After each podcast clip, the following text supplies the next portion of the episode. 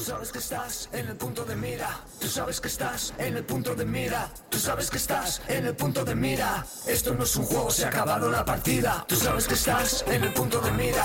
Tú sabes que estás en el punto de mira. Tú sabes que estás en el punto de mira. Esto no es un juego, se ha acabado la partida.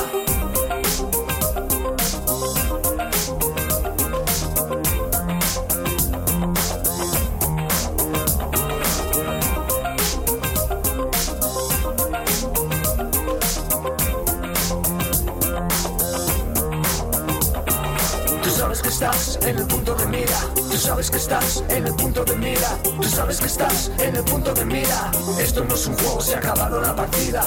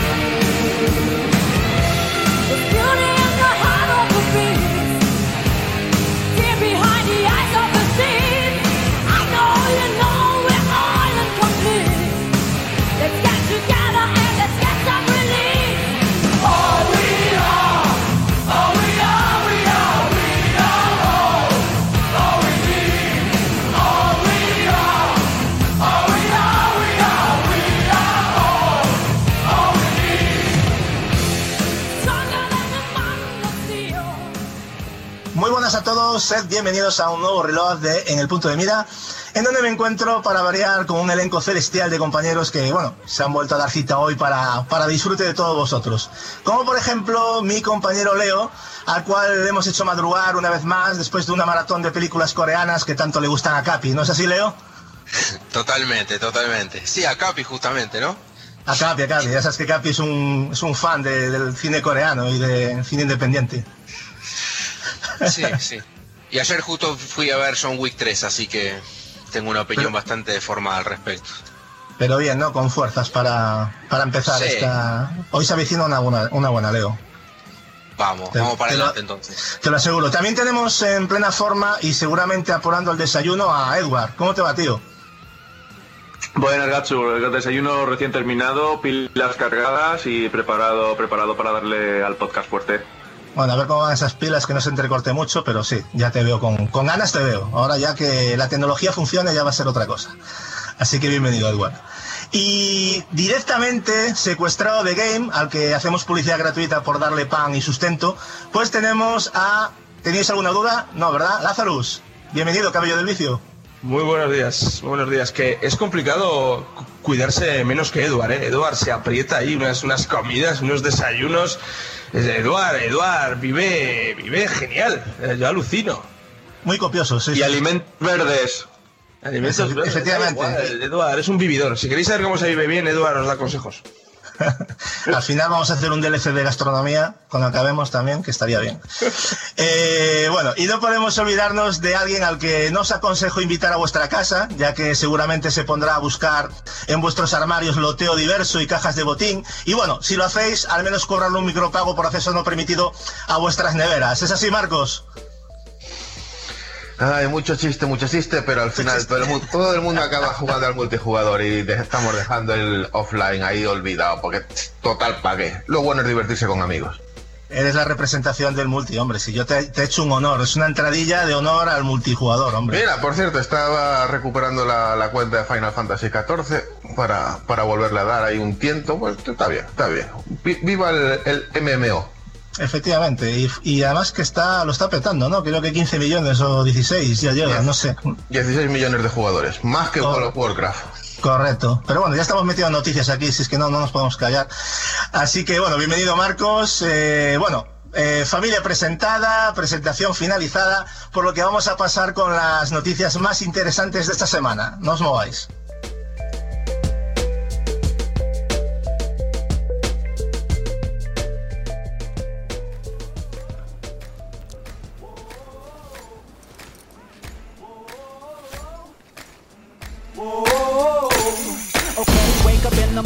The clear blue sky. Turn up the music when I hop in the ride. The windows down, let the whole world see. Can't nobody rock it like little old me. I'm the bomb and about to blow up. Mm, I'm the bomb and about to blow up. I got my chucks and my dickies and I put it on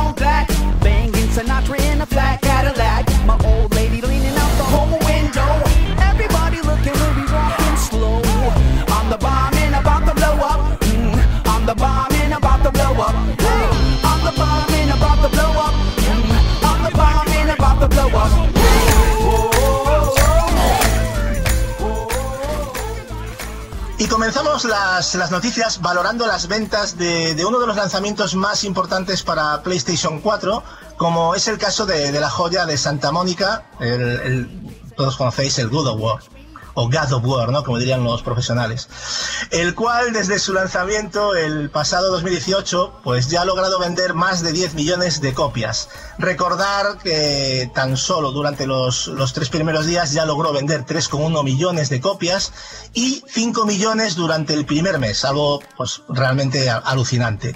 Y ojo porque si nos vamos a Nintendo con su flamante Switch, tenemos otro citazo, el de Super Smash Bros. Ultimate, que bueno, fue lanzado en diciembre de, de 2018, apenas escasos 5 o 6 meses, y bueno, ya ha vendido más de 14 eh, millones de juegos, superando al mismísimo Super Mario Odyssey y colocándose muy cerca del rey de ventas de la Switch, el Mario Kart 8 Deluxe. De Microsoft lamentablemente no disponemos de cifras por decisión de, los de Redmond, pero todos sabemos que hace tiempo que sus exclusivos no compiten en la misma liga de, Sony y Nintendo. Al menos en tema ventas, el resto ya es debatible.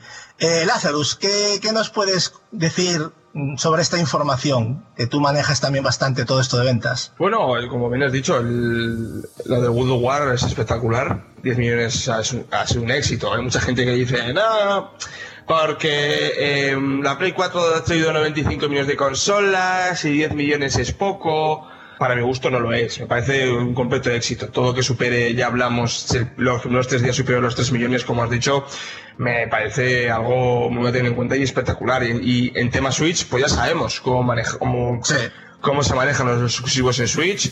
Eh, Super Smash Bros. Ultimate sigue siendo un eh, remaster de un remaster, al fin y al cabo, ¿no? Y con, Sí, 14, sí, sí. Con, con 14 millones de, de copias vendidas, me parece una auténtica salvajada y ahí está la esencia de Nintendo, no, no, no hay más misterio. Sí que es cierto que al contrapunto eh, es, muy, es muy curioso que hablamos de Switch con 14 millones de ventas en Super Smash Bros. Ultimate y hablamos de Wii U, es una consola que no, a pesar de tener muchos exclusivos, no acabó de, de explotar. No, es, es, es- es curioso, es curioso. Y con, Exacto.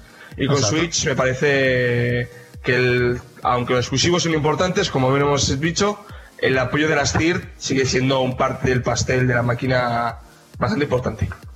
Sí, sí. Bueno, fíjate Mario Kart 8 que Deluxe que vendió en Wii U y, y es, y es número uno en ventas en Switch, ¿no? Es muy curioso, ¿no? Vale que es un juego muy franquicia, pero es, es increíble, ¿no? Y de Microsoft, pues eso, ¿no? Que se echa un poco en falta esas ventas, ¿no? Quizás en... Eh, bueno, eh, los de Redmond van dando alguna noticia. Hace no mucho leí que. eh, bueno, hay una página VG Hard que maneja ventas Sí. o hace una estimación y empiezas a curiosear. Además, yo de vez en cuando me meto para pues a ver cómo se según las cosas y vemos como pues eh, Halo 5 parece que llegó a las 6 millones de copias, ya eh, 4, eh, 4 millones.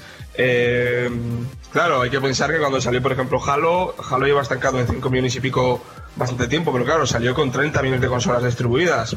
Me parece que sigue siendo un éxito de ventas para las consolas distribuidas que se puede llegar. De ahí imagino que los de Redmond decidieron que a ser licencias tan caras necesitaban que el PC entrase en la ecuación para poder vender más licencias digitales y amortizar los proyectos que van tirando juegos, exclusivos de esa magnitud que sabemos que a nivel de presupuesto son completamente pues, desmedidos. Entonces, pues por, eh, pues por ahí pues por ahí van los tiros. Y bueno, yo estoy seguro que Horizon 4 eh, estuvo en UK número uno varias semanas, protagonista de Spider-Man. eh, bueno, eh, estoy seguro que venden bien, pero evidentemente a un nivel inferior que, que los, que los ya mencionados.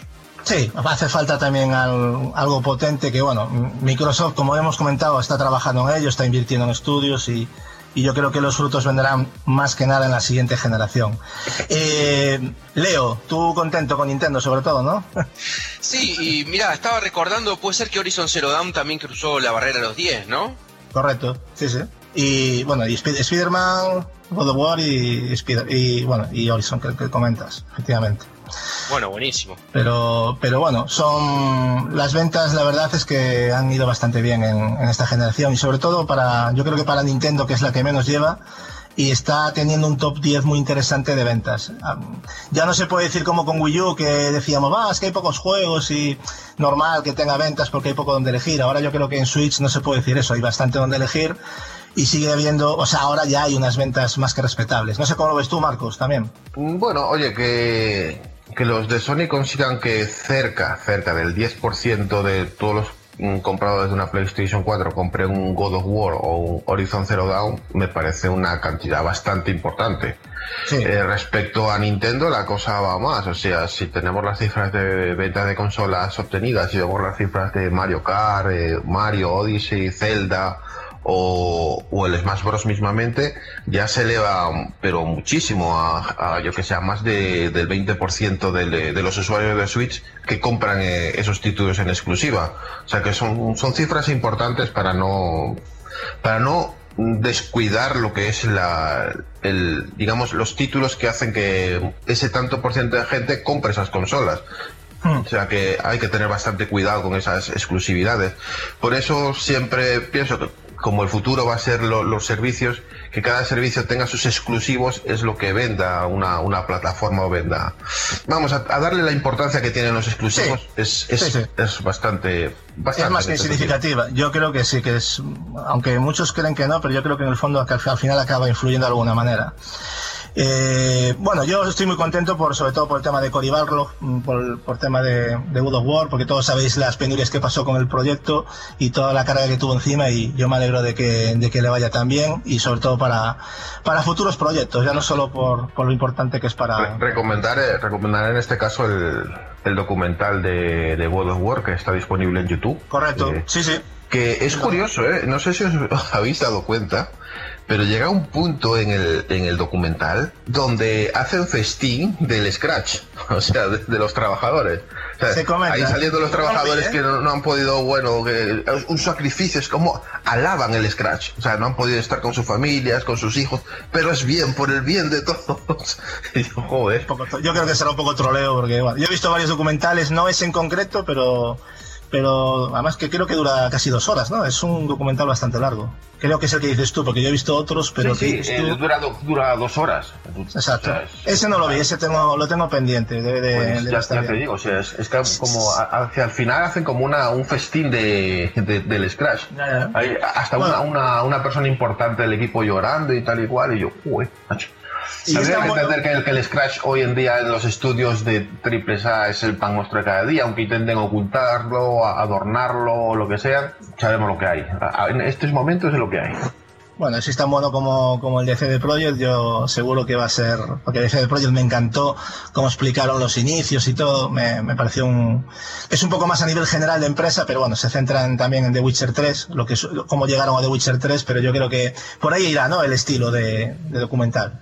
Imagino. Sí, no, o sea, no se enfocan tanto en cómo hacen el juego, sino más bien en cómo es el ambiente y cómo... Cómo es el ambiente de la empresa y todo, Sí, ¿no? sí. Vale. Sí. Está bien. Eso también he visto uno de Naughty Dog parecido que me dio mucha envidia, mucha envidia verlo porque Naughty Dog creo que es de las mejores compañías en las que se puede trabajar hoy en día a nivel de ambiente laboral y todo eso, por lo menos por lo que yo he podido ver. Bueno, en respecto a los lanzamientos exclusivos más actuales, porque estos ya son algunos de ellos ya de hace meses, podemos decir que el último videojuego de Bed Studios, Days Gone, lanzado el pasado día 26 de abril, eh, pues está sacando unas cifras de ventas de lo más esperanzadoras, siendo por ejemplo nuestro país el más vendido por encima de juegos como Mortal Kombat 11, el Red Dead 2 mismamente, The Division 2, Sekiro, el, eh, como comentaba Lazarus, Forza Horizon 4 y hasta el mismísimo FIFA 19. O sea que imaginaros la- lo, lo- esperanzador que es, ¿no? Pero no acaba ahí la cosa, ya que se ha colocado como el tercer mejor inicio en ventas del, del presente curso, solo por debajo de Resident Evil 2 Remake y Kingdom Hearts 3 en sus versiones de PlayStation 4. Lo mismo sucede si echamos un vistazo pues a las listas de Reino Unido, que son suelen ser bastante importantes, ¿no? Consultarlas, por lo que se trata, creo yo, de un éxito también fuera de nuestras fronteras, no solo aquí en España. A nivel mundial, si lo comparamos con otros estrenos exclusivos de PlayStation 4, como comentaba antes Leo, Horizon Zero Dawn, eh, God of War eh, y Sp- Spider-Man, pues hombre, este queda por debajo, pero con unas cifras más que interesantes que lo validan para decir que Days Gone ha sido y está siendo un éxito. Lazarus, eh, ¿cómo has vivido tú desde de tu punto de venta de game las ventas de este Days Gone? Hombre, el juego ha funcionado y para mí ha sido un éxito. Y ha salido en el momento en el que en el que tenía que salir, porque aquí viene otro mini debate que quería sacar con vosotros de eh, cuándo es el momento exacto para sacar según qué videojuego, según qué presupuesto. Pero claro, te pones a pensar y tanto eh, The Order e Infamous Second Son, que son juegos que salieron al principio de generación de la máquina, Second Son salió en 2014, marzo, si no recuerdo mal, y The Order salió en febrero del, 10 y- del 15.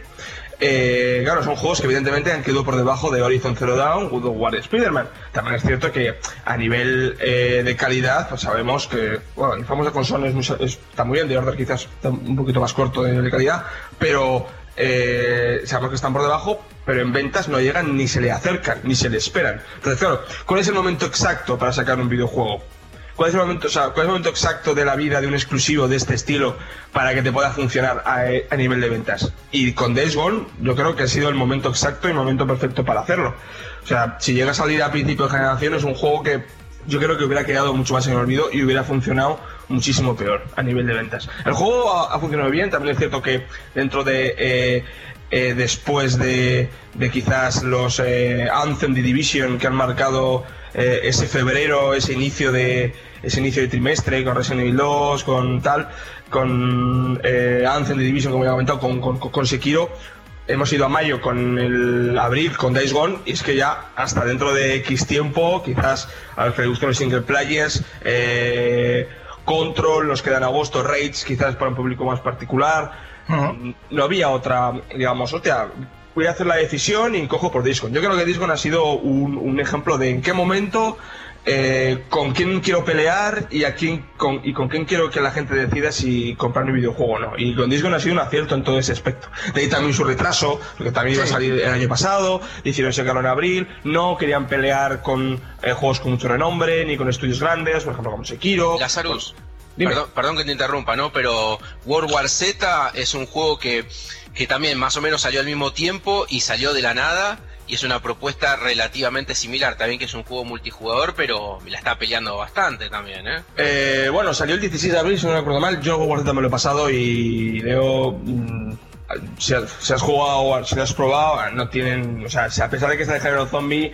están años luz a nivel de calidad, de presupuesto y de, y de lo que tienen a ofrecer, ¿eh? O sea, sí que es cierto que las sensaciones de las hordas de zombies y esos aspectos sí que se asemejan, pero eh, o la historia de Hogwarts Z es entre 0 y 2, o sea, es nula prácticamente, pasa que es un componente multijugador. Está dividida en misiones, ¿no? Son como Sí, historias. sí, son como historias divididas, pero la historia es este punto A, punto B, defiende con, con cosas. A ver, a mí el juego me ha gustado mucho porque bebe, bebe directamente y vamos, sin ningún tipo de.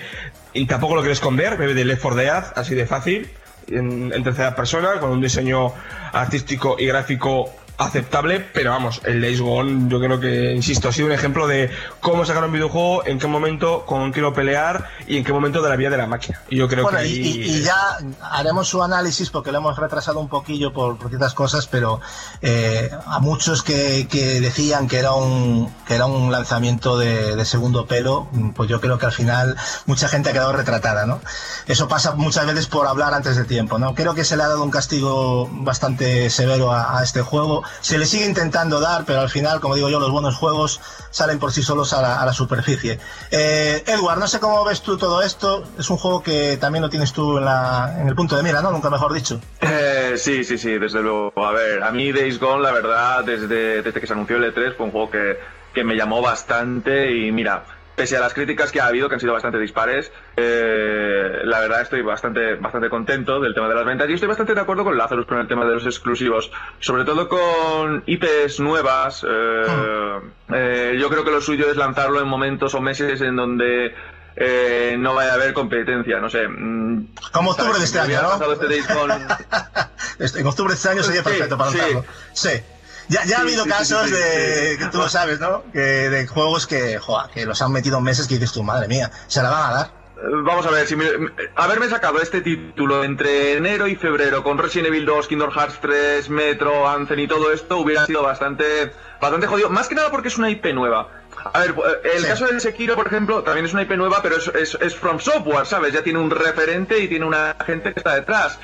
Pero Days Gone es un caso más, eh, más, más concretillo. Pero bueno, igualmente yo me alegro bastante por el caso de este juego en particular, porque tenía un poco de mal rollo por el hecho de que las críticas no acompañaran a las ventas y a lo mejor esto se hubiera quedado simplemente en una... eh, Como en el caso de The Order, que, que se la Sí. pegó y al final se quedó en ese título y ya está. No, no creo que veamos una secuela para nada. Bueno, y en principio, eh, pasando a, a los no exclusivos, eh, no nos podemos olvidar de Metro Exodus, título que, que hemos jugado y analizado aquí en el punto de mira, ya que el propio CEO de la desarrolladora del juego, de THQ Nordic, eh, pues ha dicho que las ventas físicas de este juego a día de hoy pues han cumplido las expectativas que tenían respecto a ventas y que respecto a las ventas digitales se han superado con, con creces. Eh, cada vez es más frecuente ver en que las ventas digitales pues superan a las físicas, pero lo que sí es raro es que estas ventas hayan sido muy superiores en consolas, en una franquicia sobre todo que ha sido estandarte en PC en los últimos años. Eh, Leo, como fan de la saga que sé, o por lo menos que sé que te gusta y amante del PC, ¿cuáles crees que son las razones de esta caída de ventas en PC de un título como Metro Exodus? Mm, empecé. Eh, pues, no será porque estuvo en la Epic Store y estuvo toda esa controversia y demás. Correcto, ahí, ahí- refiero, ¿no? ahí hubo, ahí hubo problema, efectivamente, has dado en el clave. Tengo un detalle, eso- chicos, sobre esto. Tengo un detalle importante, que la gente venía a comprar el juego a mi tienda, el Metro Exodus de PC, y lo, único que le interesaba es que si la clave era para Epic o para Steam. Si era para Epic, no lo quería comprar. ¿Ves? De verdad, ¿eh? Esto me ha pasado. Esto es, esto esto, esto es real. Esto es real con la vida. Eso, es real, ¿no? Esto es real con la vida. Bueno, Incluso ya gente que- que, estaba has- el juego. Ya que has sacado el tema con respecto a consolas, ¿cómo las viste en Play 4 y One? Eh, hombre, es un juego que, mm, a pesar de que me, sigue pareciendo un juego de nicho, este juego. A pesar de que es un shooter, que desde fuera ves un vídeo y dices, eh, a cualquiera le puede gustar. No, es así, es un juego que se, que ha tenido que abrir paso frente a, los fans de Metro que, venimos de, o de libros o de los otros videojuegos, y frente a, otros juegos que pueden ser más directos. Por ejemplo, tú veías Metro y veías Rage, y a lo mejor a la gente que no juega tanto, o a la gente más casual, puede ser que Rage la traiera más en el tema de, hostia, mira qué rápido, mira, cojo vehículos, mira tal. Entonces, Metro me sigue pareciendo un juego muy de nicho, y para eso ha funcionado, para mi gusto, bastante aceptable. Tanto en PS4 y One han sido ventas aceptables, o por lo menos eso es lo que Sí. bajo mi parecer ha, ha pasado. Y en PC, y en PC también ha vendido formato físico en PC, pero lo de la clave ha sido una pregunta recurrente y es curioso, curioso. Marcos, ¿tú cómo, cómo lo ves esto? Porque tú con lo de la Epic Story has tenido tus problemas, ¿no? No, yo, eh, es más, esta semana he comprado en las rebajas de la Epic Store un par de juegos. Me estoy, estoy viciado a uno que es Operencia, que, que me, que me tiene loco. O sea, estoy ahí con un vicio que llevo ya como unas 10 horas en dos días. O sea, bastante.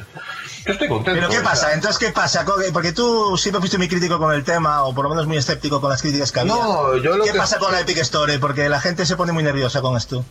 Yo qué sé, pues la sociedad está que eh, hoy en día quiere ver arder el mundo y ¿qué le vamos a hacer? Pues, oye, si lo de las exclusivas eh, viene siendo habitual desde que el hombre es hombre. Eh, ahora resulta que es una, una herejía en el PC que una, una launcher eh, quiera tener exclusivas de juegos pa- para ella. O sea, es, es un acontecimiento. Resulta que Steam no tiene exclusiva, no, no tiene exclusiva. Hay algunos juegos de mm, hay juegos de, de Square Enix que o los compro en Steam o no los compro en ningún otro sitio. Ya, ya.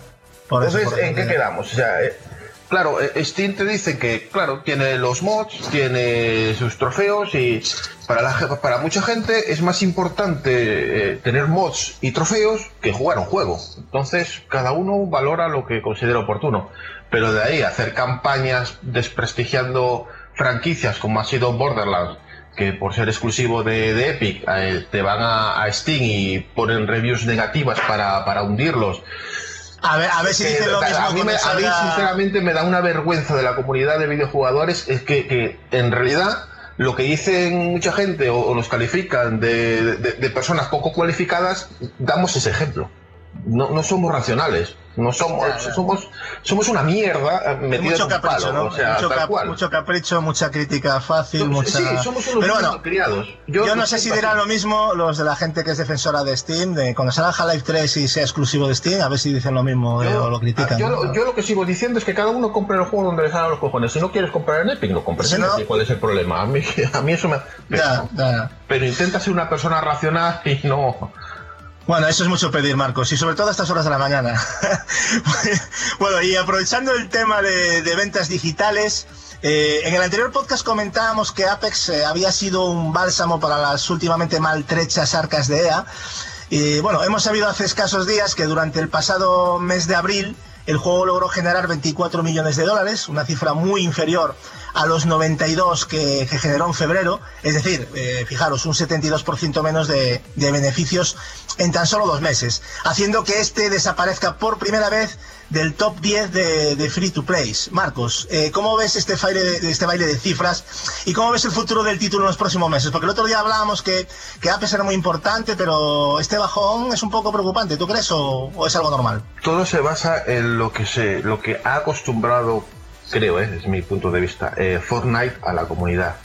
Y Fortnite ha eh, acostumbrado, a pesar de, tener a los trabajadores de, Epic ahí intentando respirar, es que tiene continuo contenido nuevo. Cada semana tienes algo nuevo, tienes algo nuevo. Y Apex no ha conseguido eso. O sea, yo creo que Apex si hubiera eh, conseguido tener eh, contenido nuevo, de nuevas armas, nuevos modos, incluso cambiar mapa, yo que sé, cada dos semanas eh, o algo, no hubiera perdido tanto el fuelle. Pero la gente eh, se cansa, se cansa de jugar lo mismo, lo mismo, Sí, una, y otra vez, una y otra vez, una y Es otra que vez. lo dicen. ¿no? Entonces, claro, eh, la gente eh, simplemente, tú te vas a las comunidades, a los que juegan Apex, y lo que, ¿qué es lo que está pidiendo? Eh, contenido. Te está pidiendo contenido. Y, y la verdad, el- la primera temporada fue, y perdona la expresión, una cagada, o sea, poco contenido. Eh, entonces, desde que salió, están básicamente con lo mismo, eh, añadiéndole alguna que otra arma, nerfeando unas, aumentando otras. La gente se cansa. Bueno, y, y ahora- y es, y es a eso a que achacó la, la caída. ¿Y que pueden Ahora- recuperar? Ah. Yo, ahí ya no lo sé.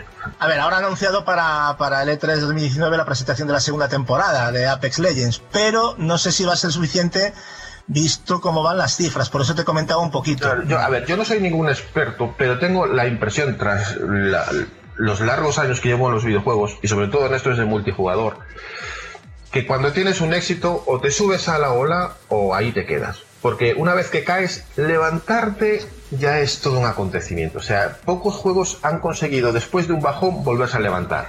Es tirar al traste un proyecto por culpa de descuidarlo, ¿no? Claro, entonces... Hmm. eh, Bueno, descuidarlo, ¿no? No, Respawn, no sé eh, si la palabra descuidar es. eh, No, pues, adecuada, porque- dice que ellos eh, no, no van a hacer lo de, lo de contenido constante porque quieren cuidar a su plantilla.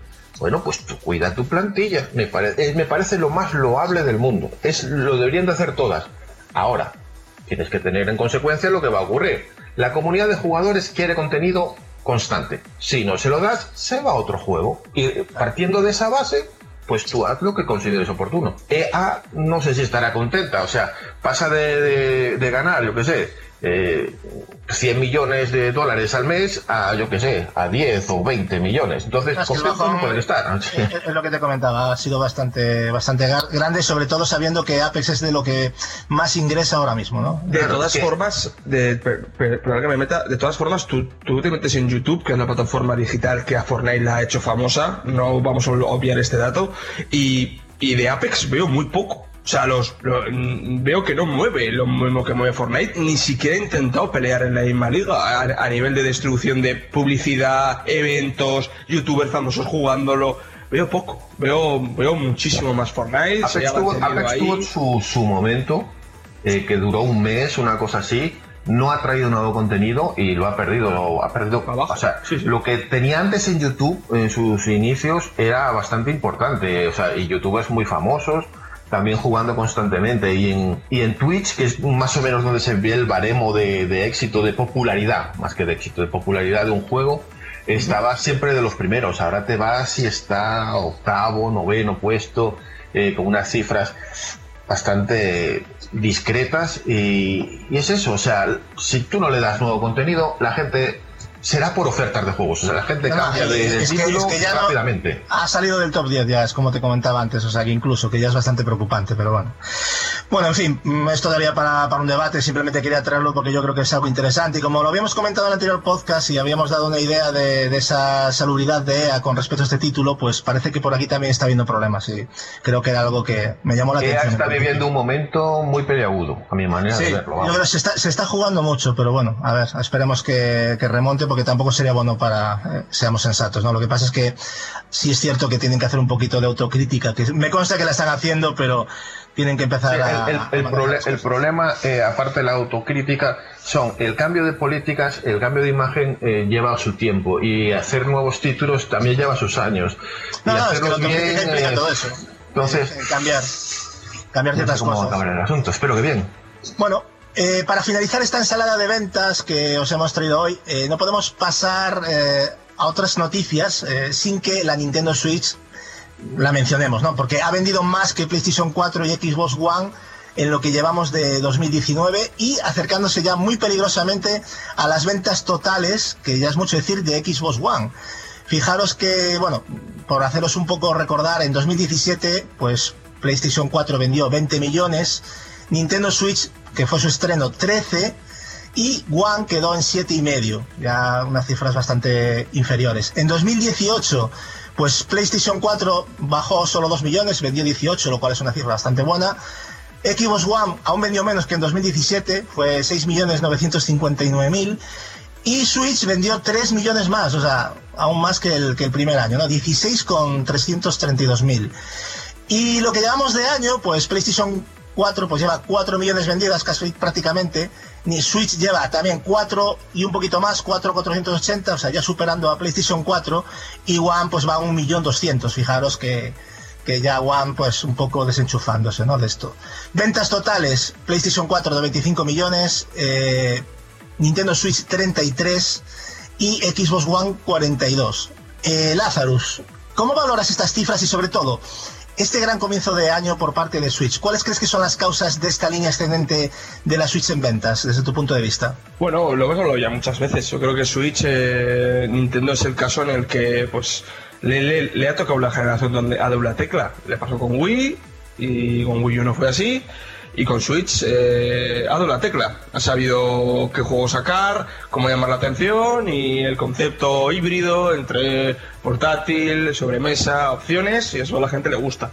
Sobre el caso de, de PS4, pues ya sabemos, una generación espectacular para los de Sony, es, es- es increíble. O sea, no se esperaban esto ni muchísimo menos, a pesar del gran inicio que tuvieron.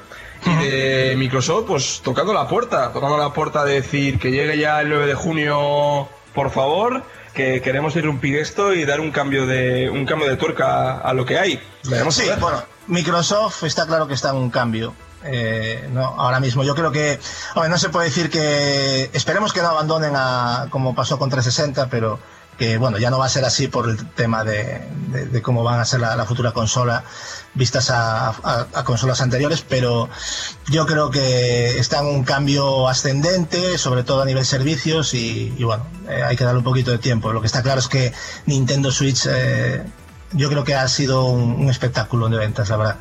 Eh, tiene mucho mérito lo que está haciendo y la consola está funcionando mucho mejor que lo que, que lo que hizo Wii U, que todos criticamos cómo salió esa consola. Yo creo que con Switch, yo creo que ha logrado hacer ese cambio, ¿no? Y una pregunta para todos.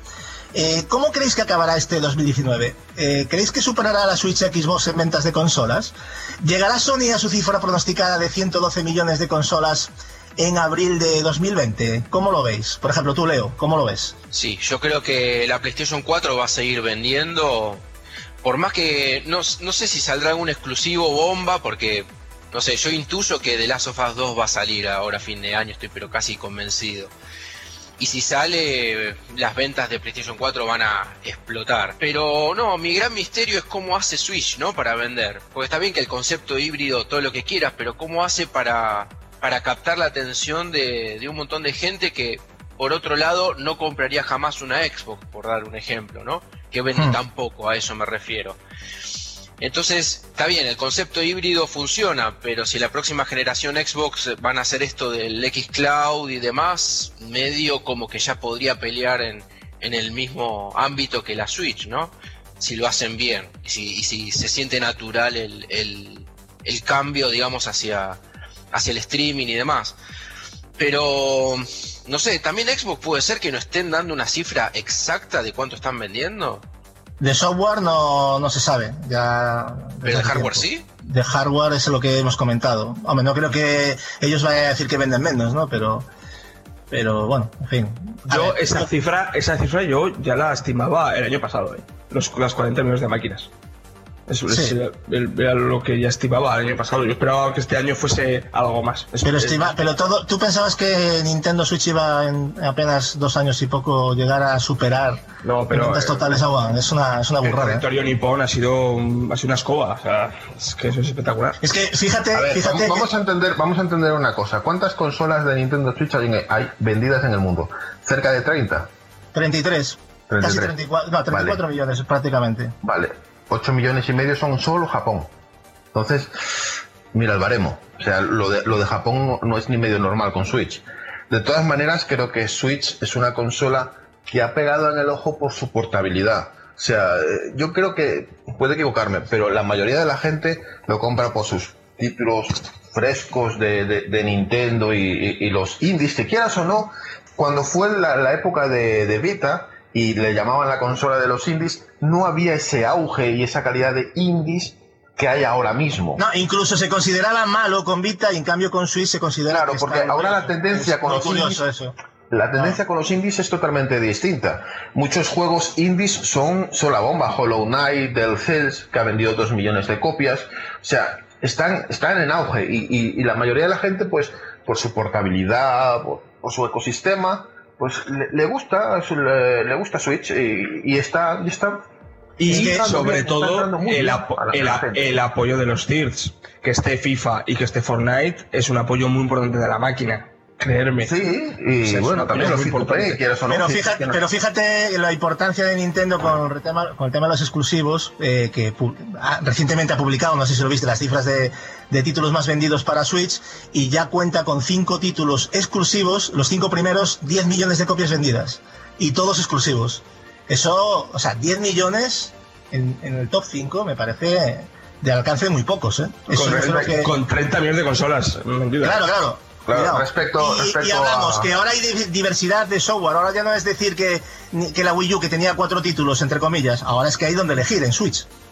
O sea, Claro, pero mira, eh, eh, respecto a, a Xbox, que, que me faltó comentar, yo creo que es un mundo totalmente distinto. Mira, yo tengo aquí a mi ladito y la estoy acariciando, que para mí es la mejor consola de, de esta generación, que es la Xbox One X. O sea, este es un consolón, es un consolón de la Virgen. Ahora bien, el planteamiento que tiene Xbox, que todos sabemos, eh, y tú en especial, Gacho, eh, es, es totalmente distinto a lo que tiene Nintendo o tiene, o tiene Sony. Ellos, eh, tú te vas a, a las cifras que, que han presentado ellos de las cuentas y las ganancias que le dan los servicios a Microsoft es una cosa loca, pero loquísima, loquísima. Entonces, a ellos les importan en cierta manera las consolas. O sea, ellos, ellos lo que quieren es que tú juegues a sus juegos y pagues sus servicios. Me, le da igual que sea una consola, que sea un teléfono, que sea en tu PC. Eh, ellos, mientras tú le pagues su servicio, ellos están Claro, es que ahora la venta de Microsoft Entonces, es alquiler, entre comillas. Claro, entonces lo de las consolas, pues es un nicho, es un nicho que no quieren descuidar, de ahí las, las nuevas las nuevas consolas, las Scarlett, pero tenemos, tenemos que tener presente que ellos también le van a dar mu- muchísima más importancia o tanta importancia al xCloud como al PC. Entonces, es una diversificación que hay que tener en cuenta. O sea, cómo contabilizar el éxito o no de la plataforma Xbox, eh, medida en relación a, a PlayStation o, o a Nintendo, es como un poco distinta. No sé si lo veis así, pero lo siento Sí, que es, que un- bueno, es- no, es deja de, no deja de haber un mercado que es en el que se compara y luego lo demás pues es otro mercado. No es distinta, estoy, estoy de acuerdo distinta, pero venimos de un precedente, venimos de 360, que distribuyó 88 millones de máquinas, ¿puede ser? Sí, 87, sí, por ahí, 88. creo que por ahí, por ahí. Sí, Hablamos pero de que se No tengo la cifra exacta, pero creo que... pero son que- 85, 86, 87. Sí, te doy toda la razón, pero es como que el mundo ya como que se- siento como que está cambiando, que ya a- aquello... Bueno, eh, sí, está cambiando Marcos hasta que Sony te vende eh, 95 millones de máquinas. Es que, vamos a ver. Ya, es que Sony- habla- sí, Sony estoy de acuerdo con Marcos. Claro que Microsoft pues, puede estar cambiando la forma de ver las cosas. Es completamente de acuerdo. O lo está intentando. ¿Vale? Pero, eh, sobre todo, el punto diferencial de esto es que ha vendido la mitad de máquinas.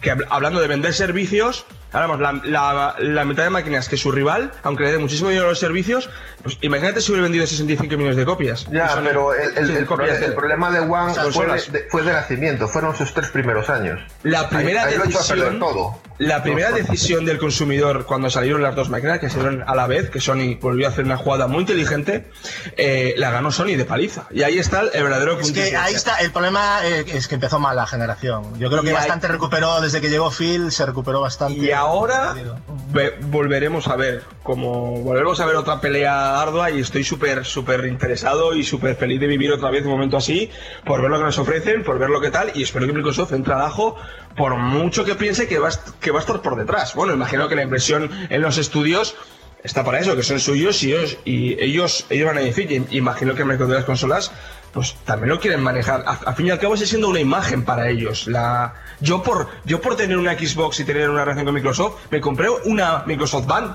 que ahora ya no le da soporte. Me, vendi- me vendieron una Surface para hacer el e- Xbox Smart Glass. ¿Os acordáis del Smart Glass? Una Hombre, aplicación, obvio, una sí.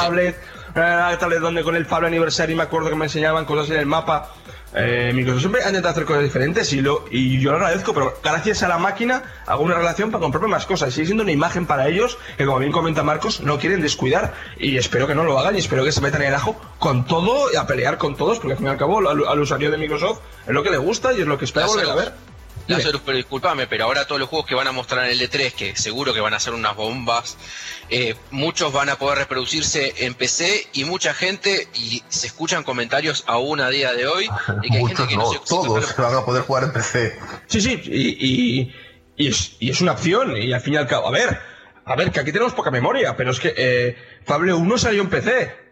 Eh, Halo 1 salió en PC. Halo, Halo sí. 2 salió en PC. Y y 1 dos, salió en. PC. Muchísimos juegos de, de PC se fueron a Xbox. Kotor Bueno, 1. pero, pero es cierto, Lázaro, es que la tendencia ahora es superior que antes. Aunque es cierto lo que dices, pero hay, más, hay mayor tendencia. Más pero que nunca. sigo, sigo, exactamente. Eso el claro. tiempo ha cambiado y es completamente de Mm. acuerdo, pero Microsoft siempre ha estado ligado al PC. Y, No, no, siempre. Pero vamos, Pero- es que ya pero- por definición Microsoft es PC. Pero Eh, tú ahora te vas a, te vas, claro, te vas a jugar al- al Gears of War 5 a PC y está vacío. Te vas a jugar a la máquina y hay gente. Te vas a jugar a Halo, cuando salga Halo Infinite, empecé, imagino que el lanzamiento habrá más gente, pero sigue siendo licencias muy ligadas a la consola y de ahí van a ser el público global que van a jugar a su juego, que es en la consola. Y el PC es otra opción, por el tema también del Play Anywhere y toda la pesca, pero me sigue pareciendo que la consola sigue un mercado muy importante, pero, eh, no puedes Lázaro- descuidar, Lázaro, eh, y esa gente yo- va a jugar yo sigo en la máquina. que hay mucha, Y muchísima, finalizando, por favor. yo sigo pensando que hay muchísima, muchísima gente que te compra una consola para jugar en el salón de la casa porque no quiere lidiar con un PC. Un PC es un- una cosa igual que lo piensan es muy compleja, que si drivers, que si tal. Muchísimo. Ellos quieren jugar y Santas Pascuas. Ahora bien, con publicidad y mostrándole a la gente que en lugar de, de ir a, a comprar una consola de 200 o 300 euros, con tu propio eh, Smart TV, con una aplicación, te sientas en el sofá igualmente y juegas con una calidad igual o similar, sin ninguna otra consola, simplemente con una buena conexión, vamos a ver Marcos, cómo, porque Marcos. vamos a ver cómo funciona eso. Marcos, te recomendaría, vale, estar una tarde entera en un centro comercial, en un game, en un corte inglés o en un Mediamar, ¿vale? Un, un- te pones una tarde entera, escuchando lo que la Bueno, gente yo en pide, realidad no he estado lo que la tarde, he gente, llegado a estar un día y cosas así, pero Vale, bueno, y- lo que y la en gente- Estados Unidos, o sea que allí otra cosa Lo no, pero que- consumir. Ah, pero Marcos con estar una hora ya lo compraría todo, no, no necesita que esté una lo tarde. que la gente demanda, las dudas de la gente y lo que la gente sabe o conoce de lo que te llega. Y de ahí, y de ahí sacas una, una conclusión de verdad de lo que puedes llegar a pensar sobre con publicidad, el Smart TV, con Project Cloud, con no sé qué, de lo que a qué, a qué años luz estamos de que pase lo que tú comentas. Bueno, Es verdad, ¿eh? Chicos, chicos, ir, ter- ir terminando porque aparte, perdonadme, eh, estamos hablando de Nintendo Switch, os estáis metiendo ya, os estáis yendo. Leo, última palabra y cambio de tema. Nadie más va a hablar. Leo, di, ¿qué le ibas a preguntar? Ahora dilo. Sí, bueno, en la tienda Game, ¿por qué muchos chicos eligen comprar PlayStation 4 y Switch antes que una Xbox? ¿Por qué? Una razón fácil, porque en Xbox te obligan a pagar live para el Fortnite y en las otras no. Fin. Perfecto. Pues respondida la pregunta, eh, comentaros también una cosa, sí que es a, lo que iba el tema de, la noticia, aunque ya sabéis que mis compañeros son muy, muy de extrapolar los temas, que ha estado muy interesante, pero es que se nos va, se nos va chicos. Switch, lo que está claro es que con los futuros exclusivos que van a venir como Pokémon Espada y Escudo y Metroid Prime 4, yo creo que las ventas van a pegar otro subidón y creo que One lo tiene bastante negro en ese aspecto que le va a pasar, no es que son drama, pero yo creo que es bastante evidente y a Sony evidentemente no creo que llegue, pero, pero creo que le va, le va a acercar bastante posturas y sobre todo superar en ventas en muchos meses, ¿no? Y es casi normal. Bueno, y cambiamos de tercio eh, para comentar una noticia que ha poco más que revolucionado y, y es nada más y menos que el, no sé si llamarle acuerdo, eh, de Microsoft y Sony, las cuales, pues bueno, eh, básicamente unirán, parece ser, fuerzas de cara al futuro, el futuro del streaming, mejor dicho, en el videojuego y en la inteligencia artificial. Eh, ha habido un comunicado oficial de Microsoft que decía lo siguiente. Las dos compañías explorarán de forma conjunta el futuro de las soluciones mediante la nube en Microsoft Azure por tal de explotar el uso actual de las soluciones proporcionadas por la base de datos de Microsoft Azure para los servicios de Sony, tanto de videojuegos como de contenido streaming. Según palabras de Microsoft, este movimiento se realiza para ofrecer nuevas experiencias y mejores servicios a los consumidores. De inicio no se han dado muchos más detalles, aunque Microsoft ha dicho que ofrecerán una nueva información cuando, bueno, cuando esté disponible, ¿no? Lo que no suele decir en estos casos. Hasta Phil Spencer se ha emocionado con este acuerdo. Fijaros en, en sus palabras. Dice, emocionado por las oportunidades que nos esperan con Sony, curioso, ¿eh? Para perseguir eh, nuestras ambiciones mutuas en los videojuegos y deleitar a los jugadores de todo el mundo. ¿Y qué dice Sony al respecto? Pues Yoshida, eh, CEO de Sony PlayStation, ha dicho, Sony es una compañía encargada de crear contenido de entretenimiento que cuenta con una sólida base tecnológica. Colaboramos cercanamente con multitud de creadores de contenido que captan la imaginación de la gente alrededor de todo el mundo. Y mediante nuestra tecnología punta ofrecemos las herramientas que les permiten traer a la vida dichos sueños y visiones.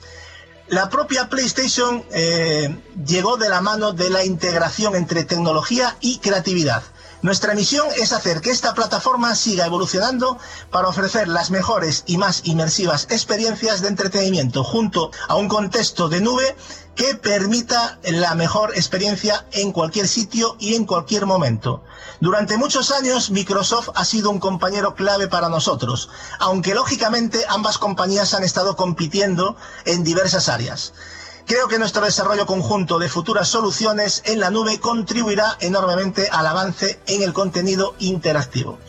Inicialmente, Marcos, eh, ¿qué te ha parecido esta noticia en el momento de su publicación y qué esperas realmente de esta asociación y sobre todo, ¿por qué ahora este acuerdo? Pues el, el por qué ahora, porque lo dijimos en este podcast hace unos meses, por lo Sí. mismo.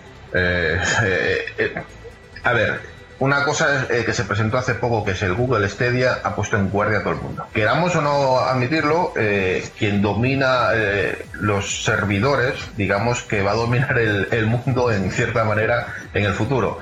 Y tanto Sony como Nintendo están a eones de años luz de lo que pueden ofrecer Microsoft o Google. Entonces no les queda otra que mirando para el futuro y la importancia de la marca PlayStation para ofrecer servicios de streaming de calidad, no ese- esa cosa rara que es PlayStation Now ahora mismo. Si quieren algo de calidad eh, necesitan servidores potentes, como los Azure de, de Microsoft, y para eso mm, han tenido que llegar a, a acuerdos.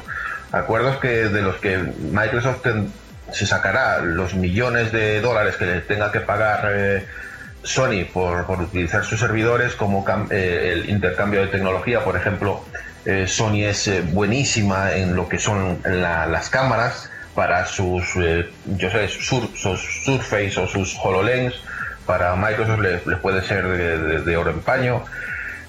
Ahora, el que esté soñando en que el servicio de xCloud pueda tener juegos de Sony, no lo veo. Yo creo que cada plataforma va por separado. Ahora, hace poco se está diciendo que incluso Nintendo está por la terna de también asociarse con, con Microsoft. ¿Por qué? Pues porque hay algo llamado Google Stadia que a todos, como he dicho antes, los tiene en guardia y están buscando por, por dónde por dónde continuar. Y, desde luego, eh, quien mejor tiene servidores en este momento puede ser o Amazon o, o Microsoft incluso Google, pero Google ya tiene sus servicios, si te asocias con él, pues no sé. Pero bueno, es- son movimientos estratégicos para, para el futuro del, del streaming, básicamente. Bueno, la batalla que se nos avecina ahora. que Sí, está claro yo- que aquí va a haber una batalla. Claro, es que yo cuando, cuando veía las noticias, digo, se han unido Sony, Microsoft. la gente lo llevó un poquito a donde Eh, no no va por ahí el tema. no va Sí, por ahí. bueno. por, por cierto, Leo, os voy a ir preguntando a cada uno. Eh, Leo, ¿cómo ves este acuerdo? ¿Tú lo ves realmente factible? Y sobre todo, ¿a qué niveles ves que Microsoft y Sony puedan trabajar juntos siendo rivales directos? O sea, ¿tú cómo lo ves esto? Mm, sí, yo me acuerdo que hubo como una especie de noticia dando vuelta en la comunidad, como diciendo, uh, Microsoft había hecho espionaje a Sega en la Dreamcast, ¿qué harán ahora con Sony, no? Eh, no sé a nivel de qué tipo de información va a fluir por los servidores. Mi única duda es cuánto van a tener que seguir invirtiendo para aumentar aún más la infraestructura, pero no es lo mismo mover la comunidad de Xbox que mover toda la comunidad entera de Sony y de Xbox al, al mismo tiempo, ¿no? En streaming y del ancho de banda y demás. Es una locura la inversión que van a tener que hacer. Pero a otros niveles, no sé, yo creo que como dice Marcos, va a ser solamente online y nada más. Sony va a ir por un lado, Microsoft por el otro, y lo único que va a dar Microsoft me parece que va a ser el soporte online, y creo que hasta ahí nomás. Pero bueno, qué sé yo, uno a veces fantasea con esto de, de a ver si Microsoft están, estarán haciendo metadata sobre toda la información. lo único que veo más factible es que todo sea más eh, factible al, al crossplay, Mm, pero por lo demás. Sí, por ahí, por ahí estaría bien. Lazarus, eh, bueno, ¿crees que esta asociación, tal y como piensa yo creo que ya no solo Marcos, yo y Leo, ¿tú crees que esta asociación puede ser fruto de, de nuevo frente que se le presenta tanto a Sony y a Microsoft con Google Stadia? ¿Tú cómo lo ves? Porque yo creo que eso es un frente para ambos, ¿no? Ahí creo que comparten enemigo. Sí, a lo mejor se han intentado diferenciar en, en ese aspecto y, decir, mira, eh, nos aliamos en plan Juego de Tronos, ¿vale? Que viene viene el coco y nos aliamos. Bueno, lo que ha dicho Marcos tiene mucho sentido, el tema del crossplay, yo creo que ahí puede ayudar y por fin romper la barrera y, con ese acuerdo pues eh, tal. También hay que pensar que si no, si no recuerdo mal Sony tiene la patente de los de lector Blu-ray y creo que por cada máquina fabricada tiene que pagar patente a Sony si no me equivoco. Eh, pues imagino que con lo de Azure pues a lo mejor se puede llegar a un tipo de, en fin, acuerdos empresariales y yo creo que esto nos, nos beneficia a todos o por lo menos Hmm. desde- parece que nos va a beneficiar a todos. Eh, Edward, está claro que, Google, ya lo estamos comentando, es una empresa con, mucho dinero, ¿no? Pero ¿tú realmente crees que tiene el potencial suficiente para competir con Microsoft y Sony? Hombre, a ver, eh, todo dependerá, porque hace poco estuve leyendo la noticia que en breve se anunciarán el tema de precios de suscripción, videojuegos y demás. A ver, eh, todo depende de- del precio al final. Nosotros nos, nos manejamos por la oferta. Si la oferta es atractiva, pues hombre, puede petarlo o directamente podemos pasar de ello. Eh, y al final, al final es así. Y Es que cre- depende también de cómo cuaje Sí. el tema de, de la plataforma para los usuarios, ¿sabes? Como dijo antes Lazarus, mm, yo también veo demasiado lejos aún eh, como, como principal fuente de... O sea, para, para lo que viene a ser nuestro, eh, nuestro grupo de tema de videojueguil y demás, gente de consola y demás, el tema de, el tema de Stadia o, o aplicaciones Smart TV para jugar eh, como plataforma principal. Es que aparte de, ya no es solo lo que es eh, streaming, de decir, de, de tecnología, ¿no? Sino que yo creo que el problema que tiene Google con respecto a Microsoft y Sony es a nivel de videojuegos, ¿no? Porque ahí las licencias van a decir mucho, ¿no? Es que en realidad. Aparte de eso, bueno, creo que dijeron que iban a tener sus propias exclusivas. Sí, pero aún eso hay que verlo, aún- aún las van a empezar a hacer, o sea, acaban Claro. de abrir sus estudios, o sea, de aquí a yo. tres años o cuatro años, pues podremos ver algo. Tanto Microsoft como Sony te tienen por donde coger, pero yo creo que Google, Que, sé, eh, a ver, todos damos por supuesto, todos damos por supuesto que el servicio de Google Stadia es un Netflix, o sea, es un paga una cuota y juega a todos estos juegos que te damos. Vamos a ver si es así. Vamos a ver si es así y no es cómprate un juego, sí, por, me- por menos de lo que costaría en una tienda digital o lo- cómprate un juego y juega vía streaming donde quieras. A mí cuando anunciaron lo de Doom Eternal, hostia, si empiezas con un servicio de a lo Netflix con juegos tipo Doom Eternal de salida, hostia, cuidado, estamos hablando de algo gordo, o sea, claro. yo tengo mis sospechas de que igual no es por ahí, igual es comprarte un juego, igual no, no pagas los 59 pavos que, que es comprártelo y descargártelo en tu disco duro, e igual lo compras por 20 pavos, pero lo juegas streaming, o sea, no es tuyo, porque compras un alquiler. Sí, Entonces, a- a- falta por desvelar eh, en realidad qué es Google Stadia. Si una tienda para comprar juegos y jugarlos vía streaming o es un servicio a lo Netflix. Porque todo Va ser- ser- yo creo que va a ser ambas cosas, Marcos. Entonces, sí, eh, ¿eh? si es ambas cosas, mm, personalmente creo que de, inicio, de inicio lo no lo veo mucho. Porque no tienes juegos exclusivos de la plataforma que la hagan visible. Y los juegos de salida que podrían hacerlas visibles o interesantes para pagar un servicio, resulta que te los tienes que comprar. Entonces la cosa ya no es tan, ya no es tan interesante a mi manera de ver. Igual hay mucha gente que le interese, pero sin exclusividades Ya, bueno, ah. Hay que, habrá que esperar. Hay que decir una cosa, o yo quiero comentar un, dato importante, y es que el sistema de nube de Microsoft, que está basado en Azure, todos sabéis, el xCloud, bueno, que es la base de lo que será la gestión de tanto de streaming como de, de la inteligencia artificial, pues va a necesitar menos ancho de banda que Google Stadia para funcionar. Es decir, con xCloud ahora mismo mm, nos da 1080p a 60 frames por segundo con una conexión de 10 megabits. Stadia para llegar a esa misma cantidad triplica casi ese ancho de banda a 25 megabits por segundo. Es decir, eh, es bastante significativo, Leo. ¿Previsible que, Microsoft parta con ventaja tecnológica en este servicio? ¿Lo ves un dato relevante como para afectar en la competitividad de Stadia? Sí, todo lo que sea números tendría que, en teoría, eh, compensar todo esto, pero sí, puede ser. Microsoft, habría que probar. Ellos capaz que dicen que con 10 mega puede funcionar a 1080p cualquier juego, pero de ahí al hecho, no sé. Claro, pero a ver, partiendo de la base de que fuese cierto, yo te puedo decir que a nivel a nivel de lo que hay montado eh, lo veo muy factible. Ya te lo puedo decir yo directamente, pero pero claro, es que es, es que es de 10 megabits a 25, o sea, para mí es es un golpe a la mesa más que un dato, ¿sabes? Sí, sí, Yo de ser que- verdad, sí. Sería, es que- sería una locura. Claro, luego ya veremos el 4K. Optimización, cómo va. a eso me refiero. Claro, eso está muy optimizado, hay mucha ingeniería detrás, ya no solo buenos servidores, sino que también hay- Azure no es solo hardware, también es software, ¿vale? Hay mucha cosa ahí metida, no es tan Yo, yo sencillo. persona- yo personalmente, el, el auge de todo esto del streaming, yo no lo veo hasta dentro de tres o cuatro años cuando ya esté mayoritariamente imponiéndose el 5G.